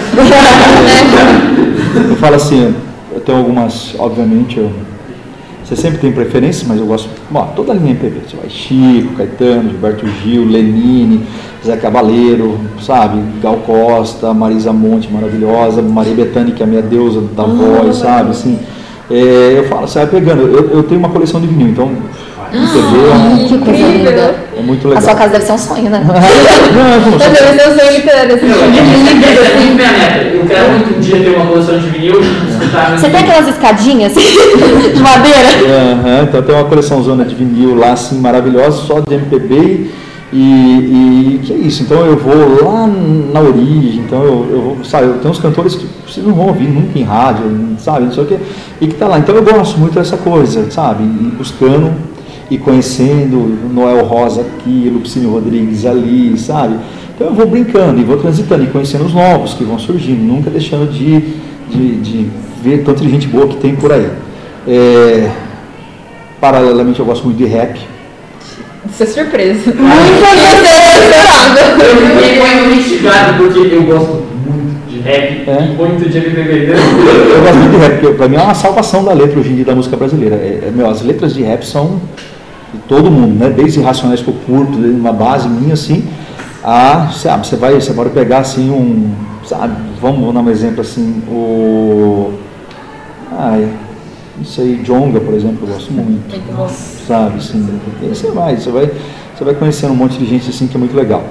É, paralelamente, sabe, assim, eu, eu gosto de rock, mas muito rock. Então, rock desde de base, desde, sabe, quando você vai lá atrás, Chuck Berry, Little Richards, Bill Haley, Elvis, Beatles, Rolling Stones. Tanto que assim, se eu tivesse que escolher algo, né, que eu mais ouvi na minha vida é Queen. Queen. Queen. Muito bom. Meu, Fred Mercury eu não gosto à parte, né? Então, é, mas a banda que eu mais gosto, né? Pink Floyd. Então, Pink Floyd, Led Zeppelin, Black Sabbath. Então, tem, esse pessoal são mais, mais dinossauros. Meu Deus, mano. Sempre tem, né? Sempre tem uma desinformada. Sempre tem um bola fora da Maria Fernanda. E aí, aí, aí vem todo esse rock Brasil, que é muito gostosinho. Você começa ali com Mutantes, você vai com, sabe, assim, vamos lá, Raul. Seixas. né? Aí você vê o pessoal, é, você vê o pessoal dos anos 80, todo aquele pessoal fogo, Legião, Engenheiros, Paralama, né? todos eles, em algum momento, você tem uma música ou outra que você fala, Com nossa, certeza. né, viram... Você nem sabe que é deles, mas você É, sabe cantar. é, então tem, tem tudo isso. Eu, eu falo assim, eu sou muito eclético. E, por exemplo, adoro ouvir música clássica. Então, Bach, Beethoven, é, Mozart, eu adoro, mas assim, eu adoro muito o Chopin, mas o Debussy é alguém que eu adoro demais, sabe? Assim, Tchaikovsky, é, Rachmaninoff, eu gosto demais. Então, vai, vai por essa linha assim, gostosinho. Então, gosto de música clássica, sabe? É, sertanejo, eu adoro. Do que, que você não gosta? É, Mas é sertanejo que você não escuta. é, é, sertanejo eu, eu adoro, tal, não sei o quê, adoro. Então eu, eu vou assim, então eu gosto de duplas, aquelas duplas antigas, aquela carinha de terno que na missa Chororó. domingo, assim, sabe? Penadão Chavantinho, tá, tá, tá. O próprio Sérgio Reis, né, que quis fazer o passeio da boiada e tal, não sei o quê, ele tem um histórico no sertanejo maravilhoso tal, Almir Sater, sabe? Você vai. Então eu falo assim, eu nunca tive. Você vai tendo momentos. Eu falo, você nunca vai para um churrasco e vai levar Chico Buarque no churrasco. Claro que Chico Buarque tem um samba maravilhoso, mas imagina você levando aquelas músicas políticas dele, né? Eu fico sempre muito assim, né? Imagina como é o churrascão, tá aí, vai, você coloca aquela música politizada. Roda mundo, roda gigante. Eu falo, até o boi sai do espeto, vai embora do churrasco. Né, cara? Então, eu falo que tudo é muito encaixado, sabe? Assim, então, eu adoro ouvir o Chitão Chororó, do mesmo jeito que eu adoro ouvir um Beethoven, por exemplo. Adoro, por exemplo, ouvir um Black Sabbath, do mesmo jeito que, de repente, adoro ouvir... Vamos lá. Ai, sei lá. O... Poesia acústica. É um grupo que eu... Cara, cara, isso é Você tem um ótimo gosto. Você, você conhece? eu, eu, nossa, eu adoro, cara. E, e, e é isso. Então, isso é incrível. E assistir. Assistir, eu sou cinéfilo, né, cara? Então, filmes, filmes, filmes, filmes, filmes, assim. Eu, eu gosto muito de um cinema que a gente chama de cult, mas é assim, né? É por causa do, choque com o, blockbuster, né? Assim, hollywoodiano e tal, mas assim, eu gosto do Almodóvar, por exemplo. Eu gosto, por exemplo, assim, do. Do. Ai, vamos lá, Quente Tarantino. Maravilhoso. Então eu, eu vou, então o cineasta italiano que, é o que eu mais gosto, é um cara chamado Ennio Morricone, que é um, não, Giuseppe Tornatore, Ennio Morricone é o cara do, do, do- da trilha sonora de um filme chamado Cinema Paradiso, que pra mim até hoje é o filme mais bonito. É o filme favorito da minha mãe. Ah, Aí, mãe. Vou falar pra ela, então é o filme da vida dele, Cinema Paradiso, sabe assim? Então eu sou daquele assistir, vai, vai buscar lá. Ah, uma vez eu descobri, né? Eu era bem jovenzinho, cinema expressionista alemão. Aí eu fui conseguir descolar uns filmes lá dos anos 20. Então Meu assistir. Então foi a Chaplin, eu já assisti todos. Então eu adoro fazer a história do cinema, adoro não sei o quê. Adoro muita coisa contemporânea que acontece, que- mas é muita, hoje é muita coisa, você não consegue dar conta. É, É, sim. Ah, você viu esse? Não, não vi, sabe? Não dá para ver tanto. Outra pira que virou pra gente são séries, né? Então, Séries. é, Aham. série, então Game of Thrones que eu segui inteira, tal, que eu acho maravilhosa. Desde que a série tenha fugido do gol. Não, é, vai. Mas, aí eles tinham que. O, o, É que não saiu o último livro, É, né? Eles tiveram que criar. o o- vamos dizer assim, fazendo uma ofensa, o Lazarento dele, no, no- no- porque ele, ele vai terminar não só no sétimo, ele está no quinto ainda. Então falta o sexto, que ele falou que já tem mil páginas escritas, você imagina o tanto de história que vem. Gente. E depois tem o sétimo. E há muita gente que fala que ele só vai deixar publicar depois que ele morrer. Não, eu acho que ele não vai terminar de escrever antes dele morrer, entendeu? Eu acho que ele vai morrer e não vai ter terminado de escrever. Então, quando você chegou no quinto ali, você fala, o que a gente faz sem o sexto? Para onde a gente vai? Como que a gente dá um fecho? Claro que vai fugir, porque qualquer solução ali. É claro que a gente fica com raiva, né? A, a Daenerys, todo mundo se apaixona por ela, né? Fala, É, ah, ela vai terminar corrompida pelo poder. Ah, não, né? Podia ficar com o Jon Snow ali, sabe? Assim, deixa os dois namorados lá, namorando e tal. E, e, então, sou das séries de humor, adoro. Por exemplo, Friends, né? Quem, Ai, não, amo Friends. É, How I Met Your Mother, né? Que eu acho, sabe? Então você vai brincando com isso. Eu, eu gosto do humorzinho. Já tentei pegar rosca com algumas séries que todo mundo fala, nossa, tem que assistir essa, essa, essa. Não foi, sabe? Sim.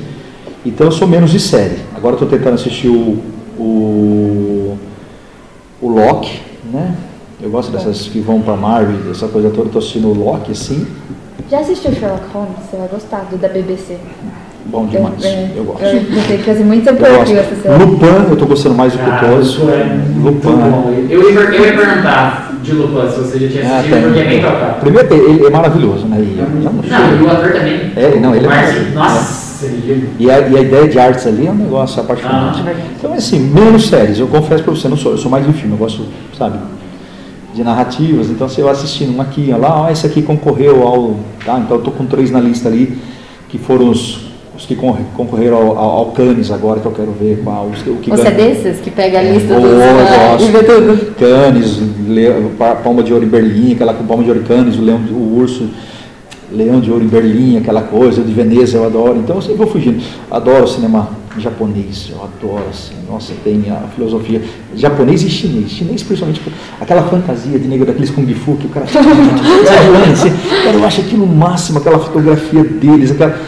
Adoro. Então, é assim, cinéfilo, total. E aí eu falo, não tem preconceito de chinês, iraniano, é, coreano, que está muito na moda agora, desde que o Parasita ganhou, né, explodiu de sucesso, tem um monte de cineasta, alguns, né, como Ken Tarantino, que sempre foi um fetiche, um cara mais pop e tudo mais assim, dos brasileiros que eu adoro, sabe, o, o, o Kleber, Kleber Mendonça, que fez agora Bacurau recentemente, que eu acho puta, um filme sacado, eu gosto do Walter Salles, né, que tem filmes aí como Central do Brasil e outros que vão, Fernando Meirelles, né, Tropa de Elite é um, é um, é um marco, né, tá, desculpa, o José Padilha é o Tropa de Elite, o Fernando Meirelles é o do Cidade de Deus, que é o marco e tal, só que então você tem uma linha de cineastas maravilhosos no Brasil, né, e a gente, só que a gente não tem acesso, né, então eu fico assinando aqueles, aquelas plataformas que, ah, o MUBI, que você encontra lá uma variação maravilhosa, isso, não sei o que, papá. Você fica muito limitado na plataforma, né? E acho que uma plataforma é uma delícia que o cinema esteja em greve, né? Porque acho que eles nunca venderam tanta assinatura como agora, né? sim. Verdade. Então eu sou assim do cinema de tudo, tal como a música, tá? Não tem, Aham, Não tem limites. não né? tem limite. Eu falo assim, a literatura é o único lugar que eu sou mais careta, que eu sou muito de literatura de língua portuguesa. Eu, eu tenho uma dificuldade muito grande, já tentei ler alemão, nunca aprendi alemão o suficiente para fazer leitura. Ah, dá para ler tradução. Eu já li traduções de alguns clássicos, como Metamorfose, como sabe, é, o, o Fausto do Goethe, né? Já, já li, você pega, tem tradução muito boa e dá para é, mas eu, sei lá, é, é eu aprendi a ler francês. Então, quando eu lia, eu lembro que eu tinha lido, por exemplo, assim, um, um livro super famoso, que era O Conde de Monte Cristo. É, eu tinha lido a primeira versão, tinha lido em português, uma tradução. E aí, quando eu fui à faculdade que eu aprendi francês, aí eu li no original. Eu falei, gente, eu estou lendo outro livro, cara. Então, sabe, eu falo, a língua tem coisas intraduzíveis. Então eu fiquei meio com essa coisa, o que, que eu sei mais ou menos? Língua portuguesa. Então eu me entrego a todo o pessoal que escreve em português e tudo mais. Claro que eu falo. Você já leu Dostoiévski? Claro, traduzido. Né? Quer dizer, eu não sei se o que eu li então é Dostoiévski na verdade. A gente vai adotando aquilo como uma possibilidade, né? Você já leu, por exemplo, assim, é, o japonês? Claro, traduzido, né? Então, a literatura iraniana, que é linda também, né? O Caçador de Pipas, por exemplo. Eu me emocionei até o osso lendo aquele livro lá. Mas eu fico imaginando, imagina ler sabe, no árabe, no, eu falo assim. Então, são coisas, são limites que eu falo, confesso, me afastam um pouquinho, sabe? E aí você vai no mundo português, você tem pessoal genial também que preenche já uma vida. Então, Sim. Você fala francês, então? Ai, que chique, eu achei é, chique francês. eu falo, eu, eu leio bem. Falar eu tenho uma dificuldade porque faz muito tempo. Eu aprendi na faculdade, depois de lá pra cá. O problema de uma língua quando você aprende, se você não praticar o tempo inteiro, É verdade. você perde o diálogo, você perde a fluência, né? Mas quando eu tenho que ler, Sim. Mas isso que você falou da, da língua ser intraduzível, assim, eu falo, eu falo pra minha professora de inglês, eu falo assim, olha, não é que eu não gosto de falar inglês e tal, mas eu sinto que eu perco minha personalidade, eu não consigo ser a mesma Rafaela quando eu tô falando em português quando eu tô falando em inglês.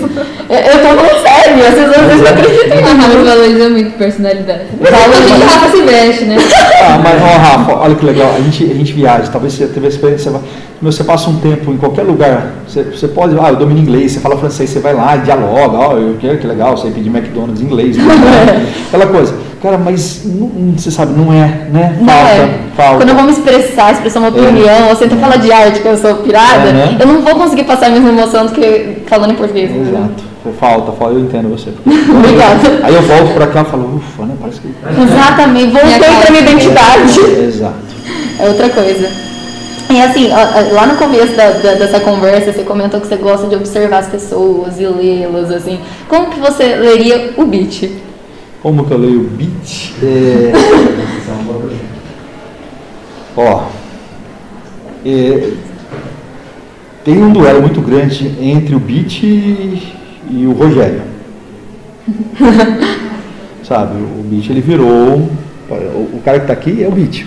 Entendeu que legal?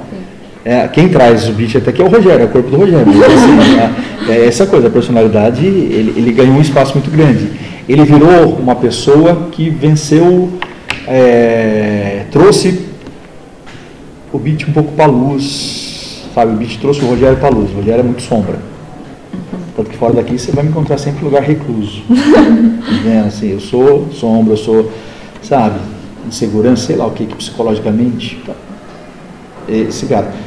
É, me lendo, eu falo assim, é, o beat ele virou uma metáfora muito legal de alguém que conseguiu é, expressar afetos que o Rogério tinha que talvez ele não conseguiria expressar, sabe?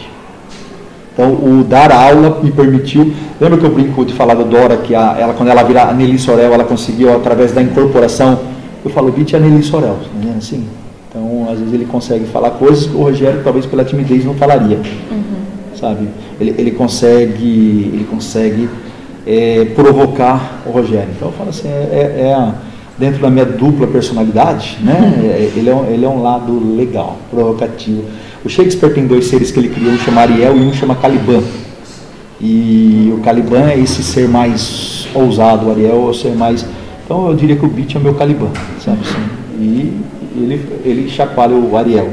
Mas quando ele chacoalha demais, que ele corre, aí o Ariel vai lá e fala, calma, vem cá. né? Vamos pro café agora, vamos conversar, vamos pacificar, sabe? Então existe um momento que eles se misturam, sabe? um equilíbrio. É, é cisne negro, né? Então, é, eles estão lá, convivendo o tempo inteiro. Toda vez que atravessa a porta, possivelmente é o beat que está lá já assim. Ele já incorpora tanto o tablado que. E é legal. Eu falo, convivo legal com os dois. Boa. Bato um papo legal com os dois. E, Bitch, mandaram perguntas Opa. pra gente Ah, é. no nosso Instagram que queriam ser feitas a Eu ia vocês. te perguntar, tem uma história, pra mim. Tem uma história do Ricardinho e da Fernanda? O que, que é?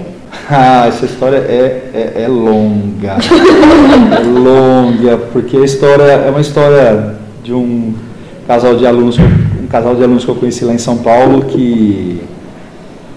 Ah, da menina, acho que é mais Caxias que eu já tive na escola, assim, dela ser estudiosa, estudiosa, estudiosa, que, da menina, nossa. E que num momento ali na vida dela, ela foi prestar FUVEST, passou na primeira fase, fez quase gabaritou a prova, e aí veio a prova, veio, a segunda fase, não sei o que, então confiante, só que entre a primeira e a segunda, é, ela resolveu numa festa com as amigas e deram bebida para ela, ela nunca tinha bebido, então, perdeu o controle. Aí ela estava com o Ricardinho, mas eu falo assim, é um negócio complexo, porque assim, tudo isso faz parte de uma estrutura e que eu encaixo numa aula para dar aula de barroco. Né? E, e mostrar como de repente uma escolha na sua vida, uma única escolha pode ser absolutamente traumatizante. Que eu brinco assim, né? às vezes você fica, é melhor me arrepender por uma coisa que eu fiz do que por uma coisa que eu não fiz. Eu falo assim, olha bem, vamos ver a Fernandinha. Lembrou Clara dos Anjos. cara, tadinha, ela vai, ela tem, ela conhece o Ricardinho, se apaixona, os dois vão para a festa. Ele já era um cara mais experiente, ela era totalmente. E eles, para ele assim, era mais uma na balada, então. E aí ela acabou, né, tendo uma relação com ele e tudo mais. Só que assim, ela, ela, ela foi para um final de semana, né? E, a prova era na segunda-feira, sabe? E ela passou mal, ela não sei o quê. Então quando ela fez a prova, ela estava tão, tão desfocada que ela foi péssima na prova. Então ela, ela das 25 questões lá dissertativas, ela fez 7. Então ela perde um ano inteiro por causa de uma festa. Eu falo, olha, a tal da escolha, né?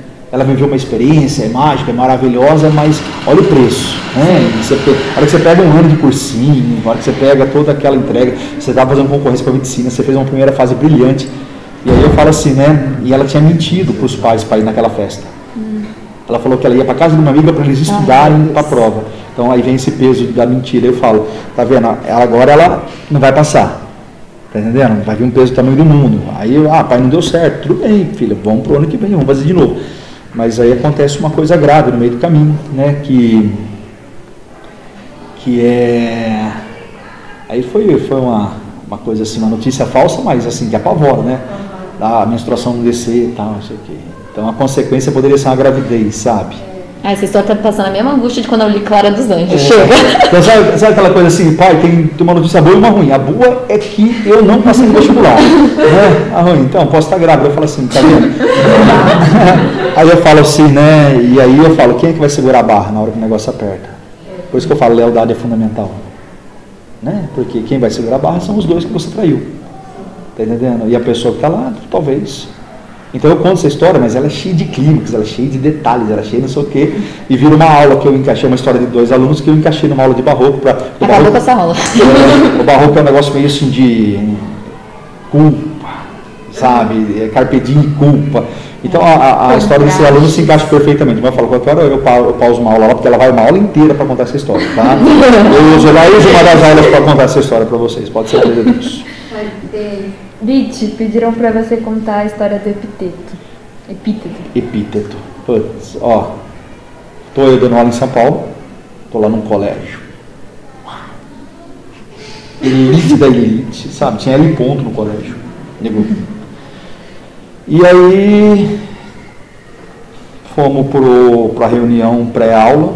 O diretor passou lá todos os recados. E um dos itens lá era assim, ó, o aluno não pode dormir em sala de aula. Eu falei, beleza, né? Não pode dormir em sala de aula. Só que eu já tinha trabalhado em outras escolas mais carentes, assim, né? Bem mais carente, lá, na, lá tudo é carente perto daquela escola, sabe? assim? É, e que, claro, que eu pegava aluno dormindo, às vezes cansado da noite, tal, não sei o quê. E uma vez eu lembro que eu fui acordar um aluno, olha, por favor, atenção, porque senão é só chance. Eu, professor, desculpa, eu estou dormindo porque dói menos. Dói menos o quê, né? Aí eu fui entender que dói menos a fome, por exemplo. Ele ia para a escola para ter a merenda, por exemplo, assim, né? Aí você fala, né, né? Aí o que acontece? Aí eu fui para aquela escola e falei, meu, com certeza ninguém vai dormir aqui porque ele está com fome, né? Então, mas, aí eu falei, olha, mas eu falei, e se o aluno dormir, o que, eu faço? Né? Aí o diretor você chama ele pelo nome e para ele acordar e boa. Eu falei, hum, que legal. Só que eu fiquei com aquilo na cabeça, né? Eu falei, meu, brinquei, né? Pode ser uma história que vai ao infinito, né? Por favor, acorde. Aí ele acorda um tempinho e ele dorme de novo. Por favor, acorde. Aí o diretor vai falando, falando, falando, alguém tem alguma dúvida? Eu falei, eu tenho. e se ele dormir de novo? Aí Começou, né? Aí, aí terminou a reunião, eu falei pra zoar, falei assim, e se dormir de novo? Aí todo mundo, ah, não é possível, não sei o que, vá. Só que o diretor falou, ainda bem que o senhor chegou até aqui, eu que esperava que o senhor chegasse, porque como é a terceira vez, agora o senhor vai pedir para ele se retirar da aula, porque ele não quis à aula. E aí a gente vai poder falar com o pai e com a mãe os argumentos do porquê. Né? Porque ali estava lidando com uma escola que todo mundo era filho de Paulo Coronelismo que eu falo. Então, se você espirrar forte, um aluno sair assim, eu me assustei, vi um advogado de você, sabe um negócio assim? Então, eu fiquei assim. E no primeiro dia de aula o menino dormiu. Eu falei, ixi. Aí eu comecei a achar que era um truque da escola, né? Fazendo pegadinha comigo, né? Então, chamaram o moleque Combinado. só- pra ver a cara dele e tal. Aí eu peguei, né? Olhei, chamei pelo nome, falei, por favor, acorda, não sei o que, papapá, acorda com a cara, me odiando, sabe, assim. E eu fiquei assim, né? Lá dentro tava, é zoeira, esse moleque é muito bom ator, cara, tá, não sei o quê. E aí eu comecei a dar aula, papapá, virei, tava escrevendo não sei o quê. Aí de repente virei e tava dormindo de novo. Eu falei, aí eu, aí eu comecei a É que zoeira. era pegar. Aí eu fiz o quê? Pedi para ele acordar de novo. Mas eu falei, e se o moleque tiver realmente com sono? Ele vai dormir a terceira vez. Eu estou na primeira aula minha nesse colégio, eu já vou tirar alguém, Não, não. vai dar mal, sabe? Aí dei aula olhando pro moleque. Ah, porque não sei o quê. Ah, e dava uns, uns estalos de voz para ele, hum, dá aquelas fisgadas, não sei o quê. E aí, ah, teve uma hora que eu me empolguei e fui pra lousa, porque olha aqui que legal. Aí eu, hum, eu fiquei assim, com o olho fechado, fiquei assim, hum, não, não, não virei, moleque dormindo. Falei, ah, Lazaro, então. Aí eu assim, e agora? Bom, terceira vez, o que, que você faz? Manda pra diretoria. Por favor, queira se retirando, menino. Você chorando. Adivinha a tarde. Divulgar. Mãe e advogado, cara. Eu falei, não é possível, cara. E eu tô passando no corredor. Gente, como que eu me apresento para vocês? Olha, eu vou escrever meu nome aqui antes de falar, para evitar ambiguidades, tal, não sei o quê. Sou beat, né? Tá, tá, tá, tá, tá, tá. Sempre, toda aula eu começo assim. Tananã, tá. Aí a mãe veio, passando pelo corredor, com o cara da malinha preta atrás, tá, não sei o quê. E de repente ela me encontra. Elegante, maravilhosa, aquelas assim, que tipo, largou das lupas para resolver um problema com o professor, sabe? Assim, tá? E veio, cara, e olhou para mim, por favor, o senhor pode me ajudar? Eu estou procurando um professor que tem o epíteto de beat. Você entendeu? E eu fiquei assim, né? Eu lembro, falei, meu, que língua essa mulher tá falando? Porque saiu uma palavra inteira, epíteto de beat. Eu falei, gente, que é isso? Aí sobrou o eco na minha cabeça, beat, beat, sou eu, beat, epíteto de beat. Aí eu falei, cara, que jeito bonito de falar, né? Porque lá em Bitinga, lá na classe média, a gente tem apelido, tá entendendo, cara? Não epíteto. Eu achei bonito, cara. Na hora eu me senti epitetudo, olhei, eu falei, nossa. Aí eu falei, ó, tô com ibope. Falei, sou eu. Ah, eu sou a mãe do fulano de tal. Falei, ah, né? Aí, papá, porque o senhor não tem condições psicológicas de tomar conta dessa série? Onde já se viu tirar meu filho? E aí ela fala uma palavra maravilhosa. Que ela fala assim, o senhor não viu que meu filho está abúlico? Nossa, gelou a espinha. Aí gelou, porque eu falei assim, na hora eu não consegui racionalizar o que é uma pessoa abúlica. Câncer. Nossa, eu fiquei assim, cara, o moleque tá numa tá, tá, sabe, numa doença, fase terminal, eu tirei ele da sala, ele vai morrer, a culpa é minha, você é um monstro, já joguei chocolate da culpa, plax, plax, né? Então, que, fomos pra diretoria, não sei o que, eu preocupado, Senhor, não deixa o moleque morrer, pô, o moleque tá abúlico, o moleque tá abúlico, abúlico, abúlico, não sei o que, a mulher foi lá, e eu abúlico, rezando, por favor, eu faço promessa, eu dou volta no quarteirão de joelho, aquela coisa toda assim, e de repente o diretor, olha, explicou a situação, aliviou para minha barra. Aí determina a reunião ele fala, benditas perguntas, hein, professor? Eu falei, né? Mas eu não estava nem aí, o moleque estava búlico, eu estava preocupado. Eu queria ir no hospital visitar o moleque, eu achava que ele já estava na UTI. Tipo assim, ó, 20 me tirou da aula e, e morri. Aí eu comecei a achar que ele. Aí eu cheguei em casa e falei, peraí, ô, ô, abúlico é o quê? Não. Aí você pega o, o Auré. Ah, ah, naquela um A, sem, ausência, falta. A, anormal. Búlico, vem da palavra bulis, que significa vontade. Abúlico é alguém? Preguiçoso. vontade. Você é minha mãe? Diga, não, professor, ele vai dar bunda mesmo. Então, você tem que jogar aquela chinela, aquela falando de pau rodando. Minha mãe fica do lado do professor. É, agora, aí eu falei assim, aí eu falei assim, Minha mãe também. eu falei assim, olha que bonito, cara. Primeiro ele começa falando de epíteto, depois, meu filho está búlico. Você vê? Então eu falei, você- até na linguagem você percebe as comandas sociais, que é um negócio muito legal. Então essa foi uma história muito legal, do- da palavra búlico e da palavra epíteto, que, que rolou uma vez. Vou usar essa búlico pra minha mãe. Ah, Eu gostei usar. epíteto. Eu usei com a minha mãe, tadinha. Eu cheguei em Bitinho e falei, mãe, eu tô abúlico, eu não lembro nada. A minha mãe sentou na cadeira, filho, não tem problema, você é meu filho, a gente aceita. Ela já pensou outra coisa.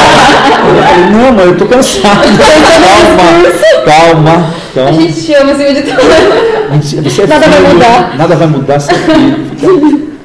Bits, também perguntaram a origem do seu apelido. E Bitinga. Porque eu, quando eu fiz da fora, qual, quem é você? Rogério, de onde você vem? Ibitinga, né? Que eu venho do interior de São Paulo. Então, só que o ibitinguense ele fala, ele fala diferente. Ele, ele fa- eu, eu perdi o sotaque, mas ele fala com o Tzinho mudo. Então, ele vai falar assim, ele não fala bom dia, ele fala bom dia, sabe? Assim. Quando ele tá nervoso, ele fala, ai, não acredito. Então, ele é super fofo. Então, o pessoal, de onde você vem? De Ibitinga. Todo mundo assim, onde você? Todo mundo fica perguntando Ibitinga, Ibitinga. Ninguém me chamava de Rogério. Ibitinga, Ibitinga, Ibitinga, Ibitinga. Você vê que você vai pronunciando, naturalmente as vogais são engolidas. Então, ficava Bitinga, Bitinga, Bitinga. Aí chegou num momento que o núcleo feminino lá, umas meninas carinhosas, falaram assim, não, vai ser o Bit, né? Então, cortaram o Bitinga e ficou essa coisa. É que eu falo, personalidade de 30 anos já. E a última pergunta é: qual foi o primeiro livro que impactou a sua vida? Ó, eu falo. E, e aí que a experiência, ela, ela virou uma maneira de viver. Grande Sertão Veredas. É o livro mais transformacional que eu li. Repara, né? A TV tem um mérito, às vezes, de fazer a gente querer ler as coisas que eu acho maravilhosa. Na década de 80, eu era super adolescente, e a Rede Globo fez uma minissérie Grande Sertão Veredas. É, não, é, é o Tony Ramos, é o outro. Né? Senão o Tarcísio é o Tony que está na, na atividade. E o Tony Ramos ele fez o papel do narrador. E a Bruna Lombardi, deusa, como sempre, não sei se vocês conhecem a Bruna Lombardi. Qualquer depois você joga no Google. Assim, De nome eu Lombardi. conheço, mas não lembro. Gente, a Bruna Lombardi é assim, ó. Sabe, é o delírio coletivo da adolescência dos anos 80, sabe? O Pedro concordando atrás da câmera. não, não, se você, pegar ela agora, acho que ela já está com 70 anos, mas se você olhar, você vai falar assim, ó. Mas vai ter muita gente de 20 que não é. Ah, não, não, tem, cara. Aquela mulher é um negócio. E ela fez a Diadorim. Ela fez a Diadorim. E aí, eu assisti aquilo, porque você conhece a atriz, a Bruna Lombardi. Aí você ficava, por que a Bruna Lombardi tá de homem no filme, né? Até você não conhecia o livro, né? E aquela história foi me encantando pela interpretação deles e tudo mais. E eu falei, peraí, deixa eu. eu deu uma vontade, deixa eu ler. Ah. Resultado. Né? Grande Sertão Veredas, religião. Né? Então, Grande Sertão Veredas, eu falo, é o, eu já tinha lido vários livros antes, mas esse é o do impacto, esse é da transformação Sim. de comportamento, do desafio estético, porque ou pensa num livro difícil de ler, porque o Guimarães ele adora ficar inventando palavras. Ele é um neologista. Uhum. Então, a cada dez palavras que ele escreve, ele inventa três.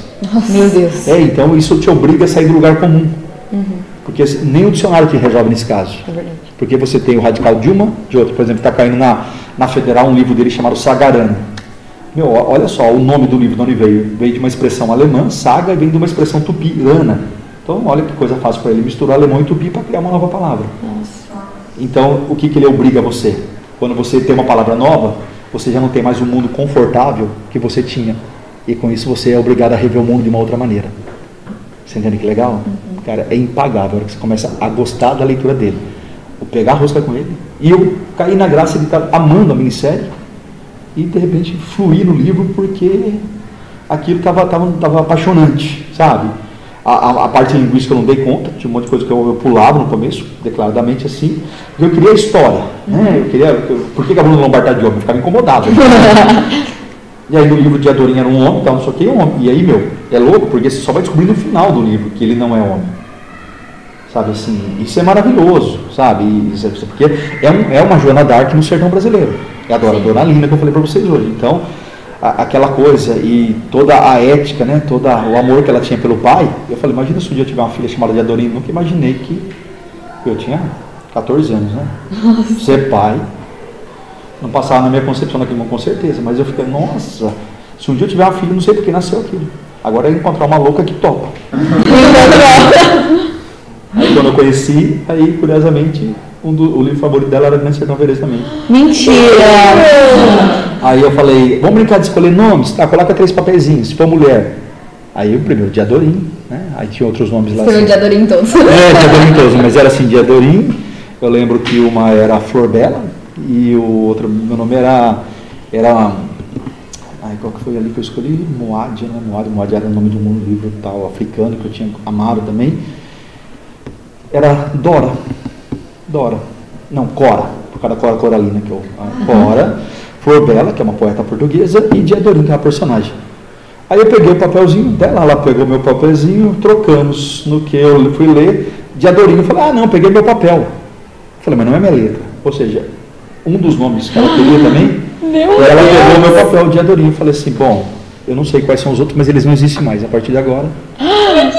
Tudo muito legal, cara. A Nossa. coincidência foi demais. Os dois falaram assim: ó, escolha seus três nomes. Eu não quero saber quais nomes você quer. Vamos ver. Se algum se chocar, justamente o primeiro e de Adorim. Eu falei: ah. Mas assim, você escolheu esse nome para homenagear essa leitura, o que ela significou para você, mas você gostaria assim de sua filha levar alguma coisa dessa personagem? Eu gostaria que ela levasse tudo da personagem. eu, gostaria que ela, eu gostaria que ela levasse tudo da personagem, tudo, tudo. Mas eu falo assim, eu gostaria, eu, eu, eu acho que foi uma utopia né, de aquela filha amava tanto aquele pai, né, e ela, ela faz uma coisa tão incrível para honrar a memória daquele pai, que eu falei assim, né, se eu conseguir 10% disso, quer dizer que eu fiz um bom trabalho. Então eu falo assim, é, para mim era um desafio de paternidade. Para ter o afeto que a personagem tem pelo pai. Porque aquele pai só deve ter feito um enorme trabalho com aquela menina para ela amá-lo daquele jeito, a ponto de sujeitar, perder uma identidade para poder ser aceita no bando e de repente vingar a memória do pai, sabe? Assim, honrar a memória do pai. Corajosa, né? É, corajosa. E eu adoro essas mulheres que conseguem, né? E ela, eu falei, aquele dia eu falei assim, meu, acho que essa é a relação que eu quero um dia, se eu, se eu for pai, sabe? Assim, de saber que a fisiologia minha pode até morrer, mas há algo na memória que permanece que vai ser respeitado sempre assim. Eu falo, eu sou um romântico, eu gosto de lealdade, sabe? Eu gosto de lealdade, eu gosto de, eu gosto de saber assim que eu não, eu não vou tratar você diferente aqui ou se eu estiver no topo da cadeia alimentar. Tá entendendo assim? Uhum. Se eu te trato bem é porque eu gosto de você. E não faz diferença seu gênero, sua religião, seu time, seu esporte, sua política. Eu gosto de você como ser humano. O resto uhum. é indiferente. Eu, eu falo assim, se você for me analisar, está cheio de defeito para tudo que é lado. E, e, e você vai estar, mas são defeitos do meu ponto de vista, então já não são mais defeitos é sua personalidade, ou eu aceito ou não aceito, né? voltando ao papo do, do início. Então, por isso que eu falo assim, é, quando você cria alguém que é leal a você, é porque você ofereceu muita coisa boa para essa pessoa e você fez um trabalho correto. Né? Porque é muito difícil você manter uma ética com as pessoas. É, as pessoas são muito oportunistas, as pessoas são muito, às vezes, interesseiras, e qualquer coisinha que coloca ela em crise, ela já foge da batalha. E a Diadorinha ela vai até o final de uma batalha. Eu sempre gostaria de ir até o final da batalha, sabe? Mesmo quando às vezes parece que a batalha não tem mais lógica, mas dentro de você existe uma lógica afetiva que justifica o mundo. Então, uhum. então ela, eu espero que ela seja tudo da personagem, na verdade. ela um recadinho pra ela. É, não, é, ela, eu, falo, assim, eu falo pra ela, você é nessa mitologia. E aí quando a gente foi procurar, tem aquele aplicativo do IBGE, do censo, dos nomes. Você coloca o seu nome e aparece quantos nomes você tem. Você já viu isso? Uhum. é muito legal. Diadorim não aparece, ou seja, qualquer nome que tenha menos de 10 nomes não há registro.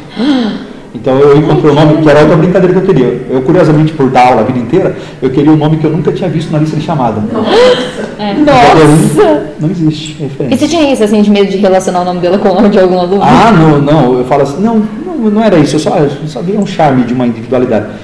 Não era um nome fácil de ser aceito, né? Não era um nome, até eu explicar para muita gente. Nossa, meu pai, minha mãe, meu sogro, minha sogra. Imagina Por que, que não botou Laura? É, é, eles, queriam, eles ficavam na moda. Na época tava, eles queriam Josefina, queriam nada, nada oh. tudo bonito. Os nomes Maria Vitória, Maria tudo bonito, não, não tem problema. Mas uhum. tinha uma assinatura. Sim. Aí eles ficavam zoando. Ah, imagina, você vai sofrer bullying, tem nome de remédio, dá um dia dá um diadorim sem ml, sabe? Eu falei assim, gente, não, não vou, é isso que eu falo, eu não tento, eu, eu odeio a ideia de convencer as pessoas, uhum. sabe? assim? Porque isso assim, é um território, não, é, é, um abuso convencer as pessoas. Né? Elas vão. Eu falo assim, é um mérito meu de conhecer o livro, saber o que ele significa, Exatamente. e vai ser o mérito da minha filha. Uhum. Cada um com o seu limite. Praticamente só ela tem os nomes. É, cada um com o seu limite. Vai se destacar. É e, Biti, pra gente finalizando aqui. Ah, vai lá. Eu também tenho um negócio. é, é, tem uma coisa assim que é sempre muito abordada, é, tipo, das nossas conversas e que passaram por isso e ninguém falou nada. ah, é não é muito interessante, pode. Não, não, bacana, amigo. Mas é, você falou que tua faculdade foi um período muito bom de festa. Você poderia falar um pouco mais disso? Ele quer saber dos seus podres. É, não, todo professor vem aqui, a maioria deles fala sobre isso, sabe? E tipo, é um negócio que, tipo, o Pedro se interessa. Não me interessa, assim, oh, que... O público gosta, entendeu? Exatamente, sabe? Oh. É importante que eu me interesse. Ah, vamos, vamos fazer um cálculo. Eu saio de Bitinho. É um, um moleque tímido, inseguro, não sei o quê. Então, chego para estudar lá. A minha sala tinha 60 alunos. Era, um, era uma sala de letras à tarde e uma, uma, de manhã e uma noite. 60 alunos. Só faz a conta estatística. 50, 50 eram mulheres. tá? 50 eram mulheres. O curso de psicologia era mais radical, era 57 mulheres. Tá? História dava uma equilibrada, 40 mulheres tal. Só que, bom. Você entende que a oferta é muito. então, eu. É, a oferta é isso. Então, o feijão de bitinga vira objeto valorizado, porque é arte, cara?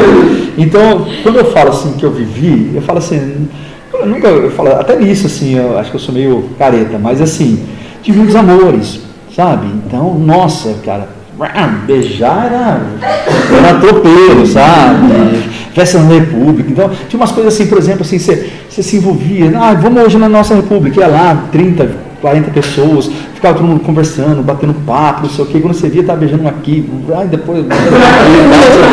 e estava tudo certo, todo mundo só queria essa aventura. Então, sabe quando não havia cobrança e havia, uhum. muito, havia muito erotismo, muita afetividade, muita amizade e tal. Então, eu falo essa bagunça nesse sentido, nessa, nessa, nesse padrão assim. E é claro que eu falo, para mim, é, era, era criar uma confiança, o lance da, da do erotismo para mim, né? Eu vinha de uma situação que eu, eu falo, Bitinho sempre foi muito fechadinho, eu sempre fui muito tímido, aquela coisa toda, não chegou. Então, de repente, eu ganhei também esse, esse, essa carinho no ego. É, eu ganhei um carinho no ego, eu não sei o quê. Eu falo, fosse pela falta de concorrente, né, você acabava, sabe, assim, aproveitando muito a situação. E eu falo, aproveitaria do plano de amizades incríveis, sabe? Assim, de é, não ter um horário? Você construir seu horário, isso era uma liberdade muito legal, sabe? Viver abraçado com todo mundo o tempo inteiro, sabe? Todo mundo assim, sabe, contando história, todo mundo assim, afetivo, tá, não sei o quê. E rolava os casos, e rolava, sabe, assim, a sexualidade, rolava. Então tudo isso era muito gostoso, na verdade, sabe? Foi uma época de absoluta descoberta, uma época assim de. de, de, de muita aventura amorosa. Então, eu, como eu falo assim, ó. É, eu me apaixono com a facilidade do tamanho do mundo, assim, né? olhou, sorriu. é, é, eu falo assim, nossa, eu sempre fui muito assim, passional. Então eu me apaixonava, me apaixonava com facilidade imensa. Eu falei, meu, e era um lugar que tinha muita gente para me apaixonar, sabe? Então eu falo, dá, dá, dá para contar histórias, eu, eu lembro assim, uma, sem ousadias pecaminosas, mas assim, né, tem umas pecaminosas, mas a gente não Essas contas outro. É, a gente. Mas, por exemplo, assim, eu lembro da primeira festa que eu fui lá, assim, eu fui parar numa dessas repúblicas estudantis. Pá, eu cheguei lá. Aí teve uma hora lá assim, todo mundo não sei o que cantando, tomando, não sei o que, pá. Meu, eu lembro que foi para em algum momento, acho que eu bebi demais, sabe? Assim, aí eu encostei no cantinho lá dormi. Quando eu, eu acordo, assim, eu falo, nossa senhora, né, tal, você tá na casa dos outros, dormindo, primeira noite, você tá fora de casa, tá dormindo. Mas eu olhei em volta de mim, tinha umas 15 pessoas dormindo. E eu falei, meu, eu não lembrava direito o que aconteceu. Eu falei, esse é aquele momento que eu falei assim, tomara, ainda bem que não tinha celular, não tinha nada que ninguém filmava, né? Então havia, não havia ninguém. Eu falei assim, ó, eu não sei o que aconteceu, eu não quero saber o que aconteceu, sabe? Juro pra você, eu não sei de verdade o que Se eu aconteceu. não lembro, eu não fiz. Mas assim, sabe o que é acor- acordar 15 pessoas amontoadas, dormindo em colchões, tudo junto, grudado no outro, isso aqui. Eu falo assim, eu fui pra cá, eu saí de Bitinga, né? E de repente eu chego lá, primeira festa, eu falo, eu gostei desse negócio, sabe? Eu gostei. É- era legal, sabe? Mas eu falo assim, acho que foi essa liberdade. Eu vivi uma época meio assim que eu, eu era muita criança que brincava sem ter um porquê. Eu sabia que uma hora chegaria o diploma, mas eu não pensava no diploma.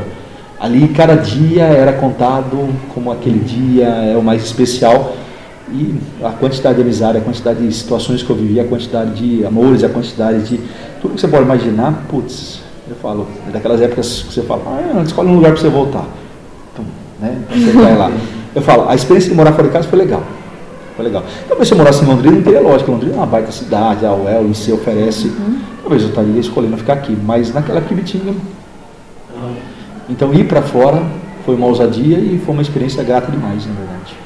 Tanto que meu pai e minha mãe, eles, eles eram loucos por, vai fazer faculdade, sai não sei o quê. E eu saí, né? E nunca mais voltei, né? Eles ficam, ai, maldita dia que você vai fazer aquela faculdade, não sei o quê. Porque aí fica essa coisa de pai e mãe. Mas eu não consegui mais voltar, cara. Eu falo, construiu-se um beat com uma.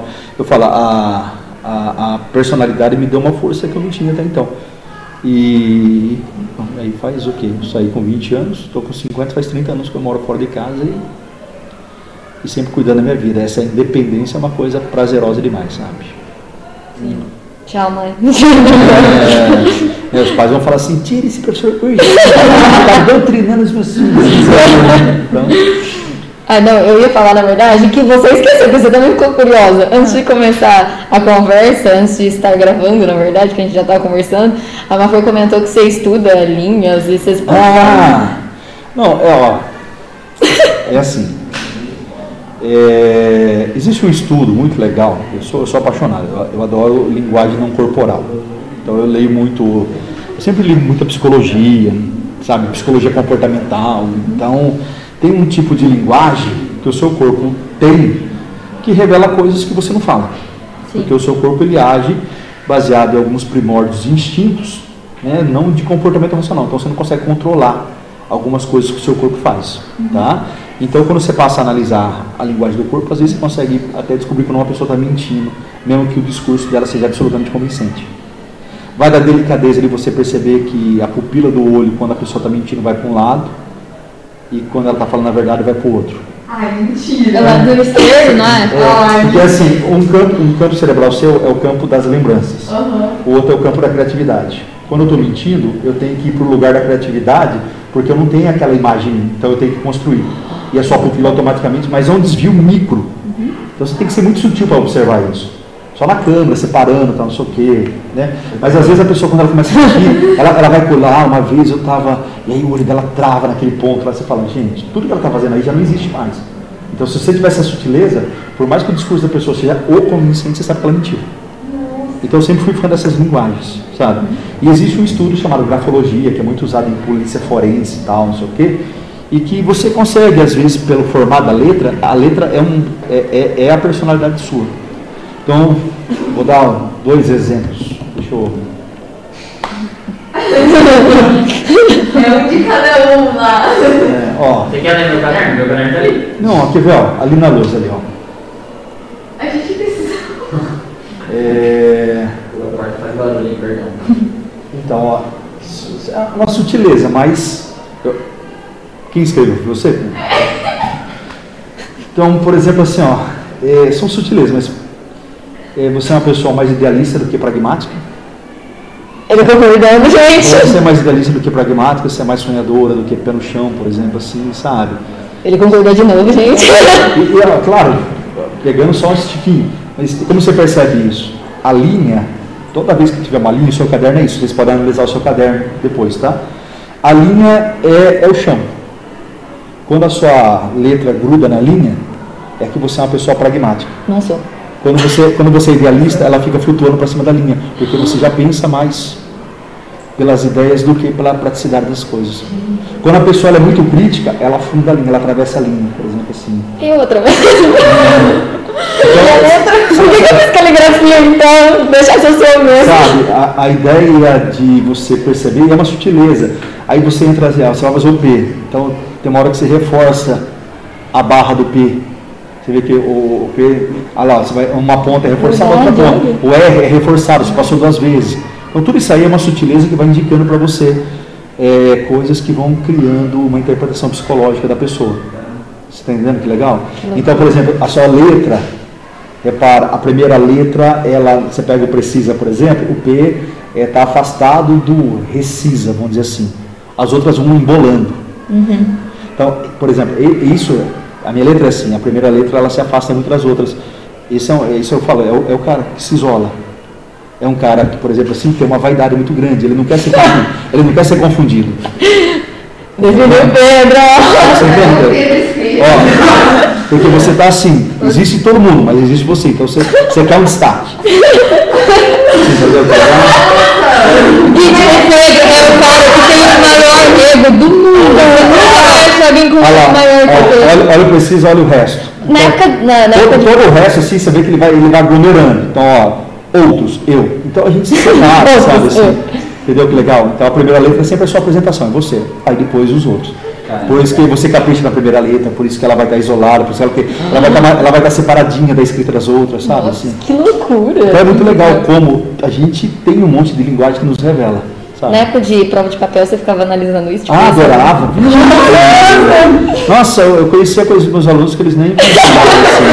Eu conhecia eles mais que eles conheciam. É, não, é, mas é, porque isso está além, isso tá além do controle racional que você possa ter, sabe? Por isso que eu falo, tá lá no plano do, do instinto, tá lá no plano. Então você não tem domínio sobre isso. Você, você fala, ah, vou treinar. Aí quando você percebe a estrutura, faz você voltar ao jeito que você é. E, e isso não é mal, não é bom. Sabe? Não existe força negativa ou positiva. É isso Só que eu é, falo. aham, só existe. E é assim que ele é legal. E se você quiser mudar, ele não vai ser ele. E pronto. Sim, Sabe? Não faça caligrafia. É simples isso. E você e você quer ver, ó, a linguagem corporal. Quando a pessoa, é, é, por exemplo, assim, porque falar, falar da gente, falar da gente. Isso, mas ó, você quer ver, quando, quando a gente começa a ter, a, ah, você começa a ficar desnudo na frente dos outros, você fica, ah, peraí, que negócio que é esse? Mas a gente não, porque a gente não. Então, você, você tá- você sai dali, você vem para cá, você transita, passa e repara, a linguagem corporal, você para numa posição de rejeição, porque você está sentindo Então dá pra você ler cada coisa das pessoas, assim, você, você fala assim, você cria um bloqueio, fala tipo assim, beat, eu entendi, eu vou parar de falar, sabe? Então você cria um fecho, ó, eu não quero, meu peito não tá aberto, calma, é menos, sabe? Meu, então você lê cada coisa. Então você, vai- você vai estudando isso, isso é uma delícia de ler, sabe? Nossa, E permite que você faça, por exemplo, Achando que eu assim, preciso pra terapia. é, para enganar terapeuta é bom demais, né? Mas é, eu falo assim, às vezes é gostoso, ao mesmo tempo é terrível. Nossa. Eu falo, é, é, eu cheguei no momento que eu, eu cê- cê- era terrível você perceber o quanto as pessoas mentiam. Nossa. Mas a gente mente, é, na- é da natureza humana Eu não mentir. consigo aprender isso, que eu vou ver o povo mentir, eu vou começar a me sentir É, então, porque assim, eu via pessoas falar que as falas, né, eu falo o discurso era bonito, de uma puta, de um puta afeto, quando você percebia nas marcas, né, no jeito da pessoa que ela não estava sendo sincera, ela estava com interesse, então a palavra vinha para tentar chegar num objetivo. Então, às vezes você ficar muito consciente disso é uma merda, na verdade. Às vezes você fala, meu, melhor ser burrinho mesmo, fingir. que- ah, é bom ser enganado, ah, beleza. Então, tá Ignorância é uma benção. É melhor ser É. inocente. É por isso que eu falo, grafologia é muito legal, leitura corporal é muito legal. Então, eu adoro essas coisas. E aí, com isso você tem essas vantagens, sabe? Sim. Não para usar a favor de alguma coisa, mas assim, às vezes. Conhecimento de mundo. É interessante. É, mas interessante. Pra paquerar é uma delícia. Nossa senhora. Sabe, porque assim. É, é isso que eu falo, né? Depois daquele monte de não, né? Eu comecei a perder medo do não, eu falei, hum, tá na hora de usar umas técnicas. Então, é, que hora, né? Então, Você sabia em quem investir. Ah, você sabia que investir e você sabia que hora investir, que é muito legal. Aham. Que hora que a pessoa, por exemplo, que ela, ela destravou o corpo para você, sabe? Então você fala, hum, né agora, né? Voadora, pá. Então é muito legal. É muito legal, é isso. Eu achei sensacional. Eu também. É. Amei, amei. Você não errou em nada do que você falou. É. É. Mas eu falo, lá não tá errado, sabe? Por isso. E você escreveu sem saber que eu ia analisar, por isso que ficou mais fácil de ver ainda. Se eu falar, ah, faz alguma coisa, talvez você já faria pensando, agora tentando É manipular. verdade. Então, quando você vai fazer um exame de carta, você faz um teste psicotécnico, você faz um risquinho, vocês vão passar por isso, não sei o quê, aqueles risquinhos indicam muito mais o seu comportamento do que, de repente, você decorar todas as placas de trânsito, por exemplo, sabe? E você tinha razão, aquilo ali nem são números, mas é completamente racional. É, então. É verdade. Alguém tem mais alguma pergunta? então, Bit, a gente normalmente pede para os nossos participantes deixarem uma mensagem para as pessoas que estão assistindo. Inspirador. Ai, Não, o que você queira falar. de vida. Uma. O que você queira deixar para quem está ouvindo? Eu, eu acho assim, dentro de tudo que a gente falou, que eu, eu repeti muito uma tecla, assim, eu, eu gosto muito disso, né? Eu, eu- tem duas coisas que eu falo assim, é, não abro mão de construir uma narrativa, sabe? A, a sua vida é interessante demais para ser um monte de algoritmo dado, sabe? Assim, um conjunto de informações opaca, que você não tem início, meio e fim, de história que não se narra. Eu acho muito legal você ter uma vida que pode ser narrada. Eu, eu acho que vocês nunca deixem de ser maior do que a foto que está na rede social. A foto é uma diversão, ela não pode ser personalidade. Tá? Você controla aquilo, aquilo não controla você. Não, não se esvazie naquele vazio daquela imagem e tudo mais. Então eu gostaria muito isso nesse mundo de rede social e tudo mais assim, que você fosse maior do que a imagem, né? E não abrisse mão de narrativas. Então quando vocês encontrarem pessoas que valem a pena lutar pela narrativa, não deixem de lutar para viver essa história. No resto. É, fisiologia e morte. Então, eu, eu peço isso só. Se eu tivesse que dar um recado, nada mais é do que o discurso que eu fiz. E por favor, sejam leais. Né? Le- Leais às pessoas que vocês vão ver a narrativa. Não traia por futilidade ou banalidade. E quando eu falar trair, não é assim, ah, fiquei com outro, beijei outra pessoa. Não, não é isso. Quando eu trair, é um, para mim é um negócio muito maior. Por exemplo, assim, é você às vezes é fazer para uma outra pessoa o que você não fez por aquela que está com você. Isso é uma deslealdade. Infidelidade é uma banalidade, uma bobagem. Ah, beijei, tá, tá. Tá. Mas quando você perde a confiança de poder dormir com uma pessoa, de poder sentar com ela, de poder ficar de conchinha, poder, sabe? É, fechando, então, o, o Legião Urbana, né, falando, ele tem uma música chamada Andréia Dória. E tem uma frase lá que eu acho ela, eu acho ela assim, é filosofia de comportamento até o final da vida. É, eu quero ter alguém com quem conversar, alguém que depois não use contra mim o que eu disse. Entendeu? Isso, eu quero ser leal de poder falar o que eu tenho de bom, de medo, e tenho certeza que essa pessoa nunca vai aproveitar de uma fragilidade para usar essas palavras para tentar tirar proveito disso. Eu acho muito legal você poder confiar. E quando vocês tiverem pessoas para confiar, não abram mão dessa narrativa. Tá? Essas são as que vão estar com você na hora do bem, na hora do mal, em qualquer hora. Ai, obrigada, vamos. Obrigada, foi fantástico. Muito Foi obrigada por estar aqui nos nossos microfones Foi uma honra. hoje. A honra é minha, pode ser certeza.